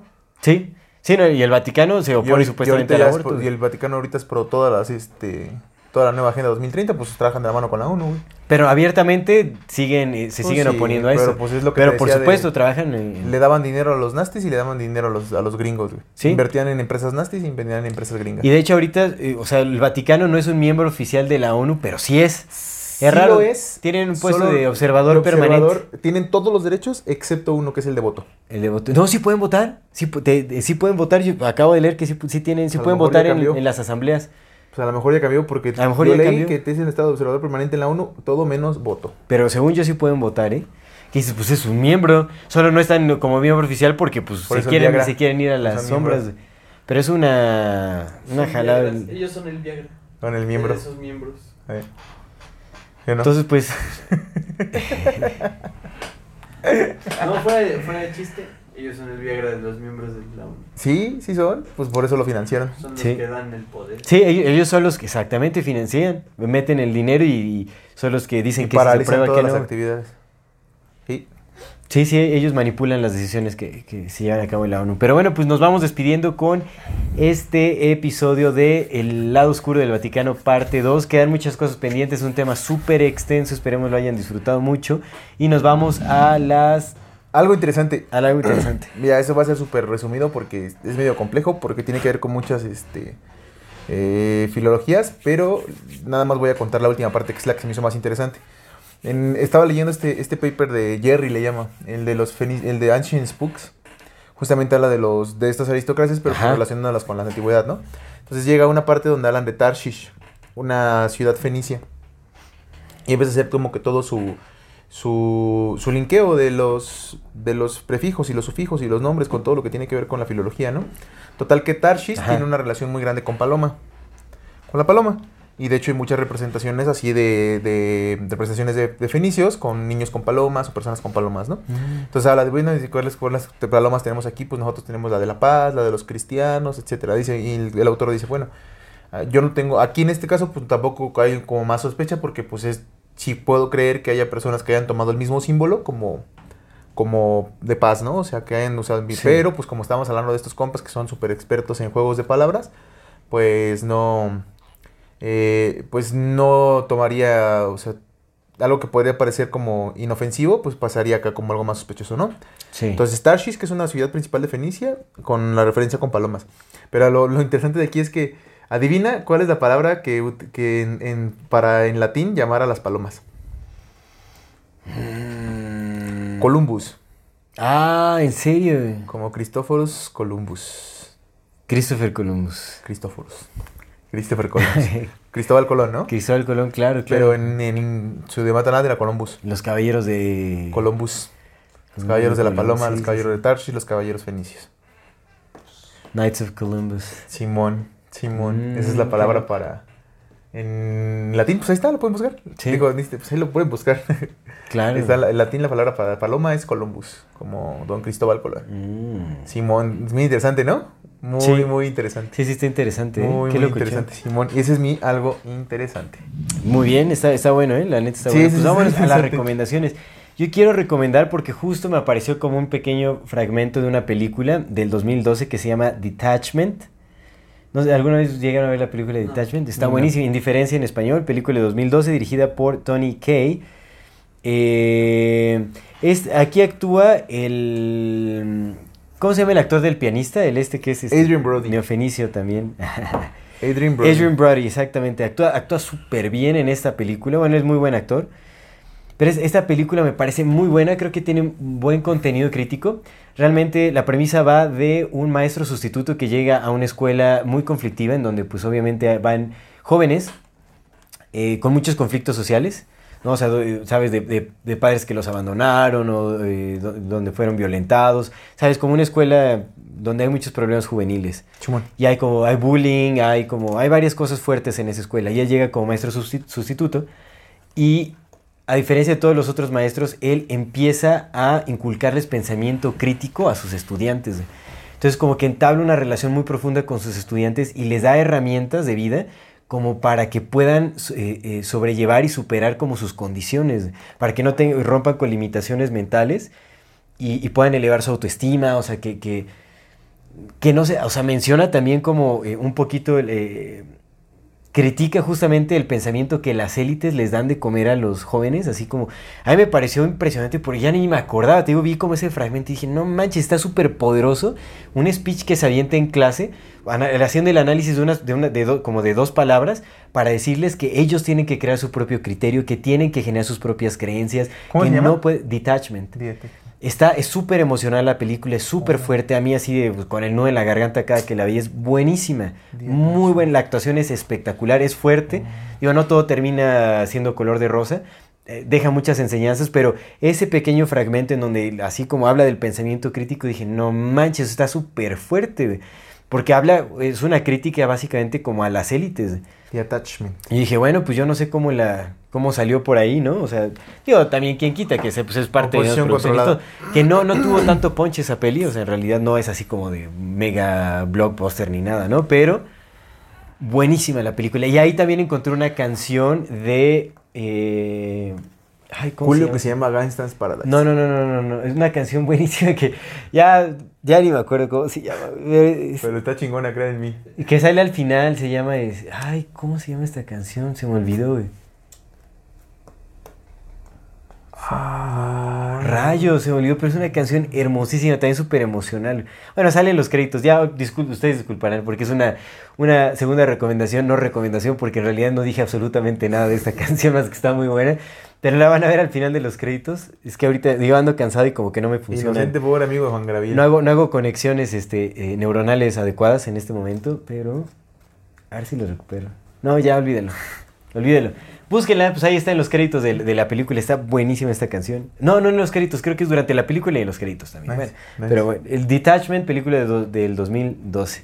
Está buenísima. Nice, nice, súper bien. O Indiferencia.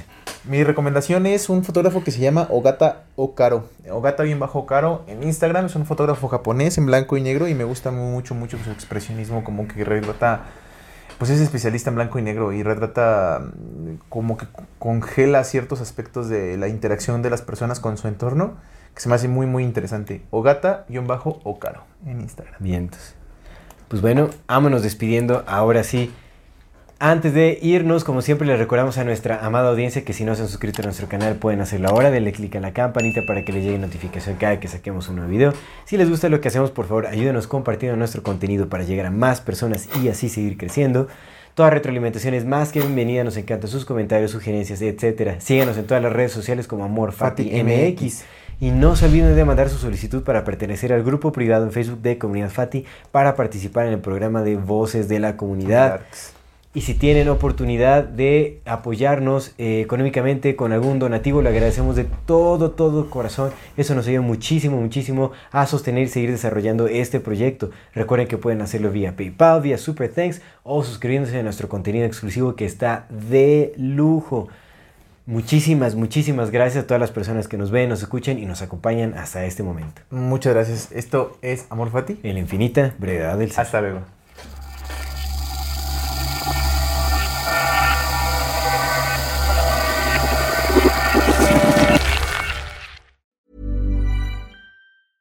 Ever catch yourself eating the same flavorless dinner three days in a row? Dreaming of something better? Well, HelloFresh is your guilt-free dream come true, baby. It's me, Kiki Palmer. Let's wake up those taste buds with hot, juicy pecan-crusted chicken or garlic butter shrimp scampi. Mm. Hello Fresh.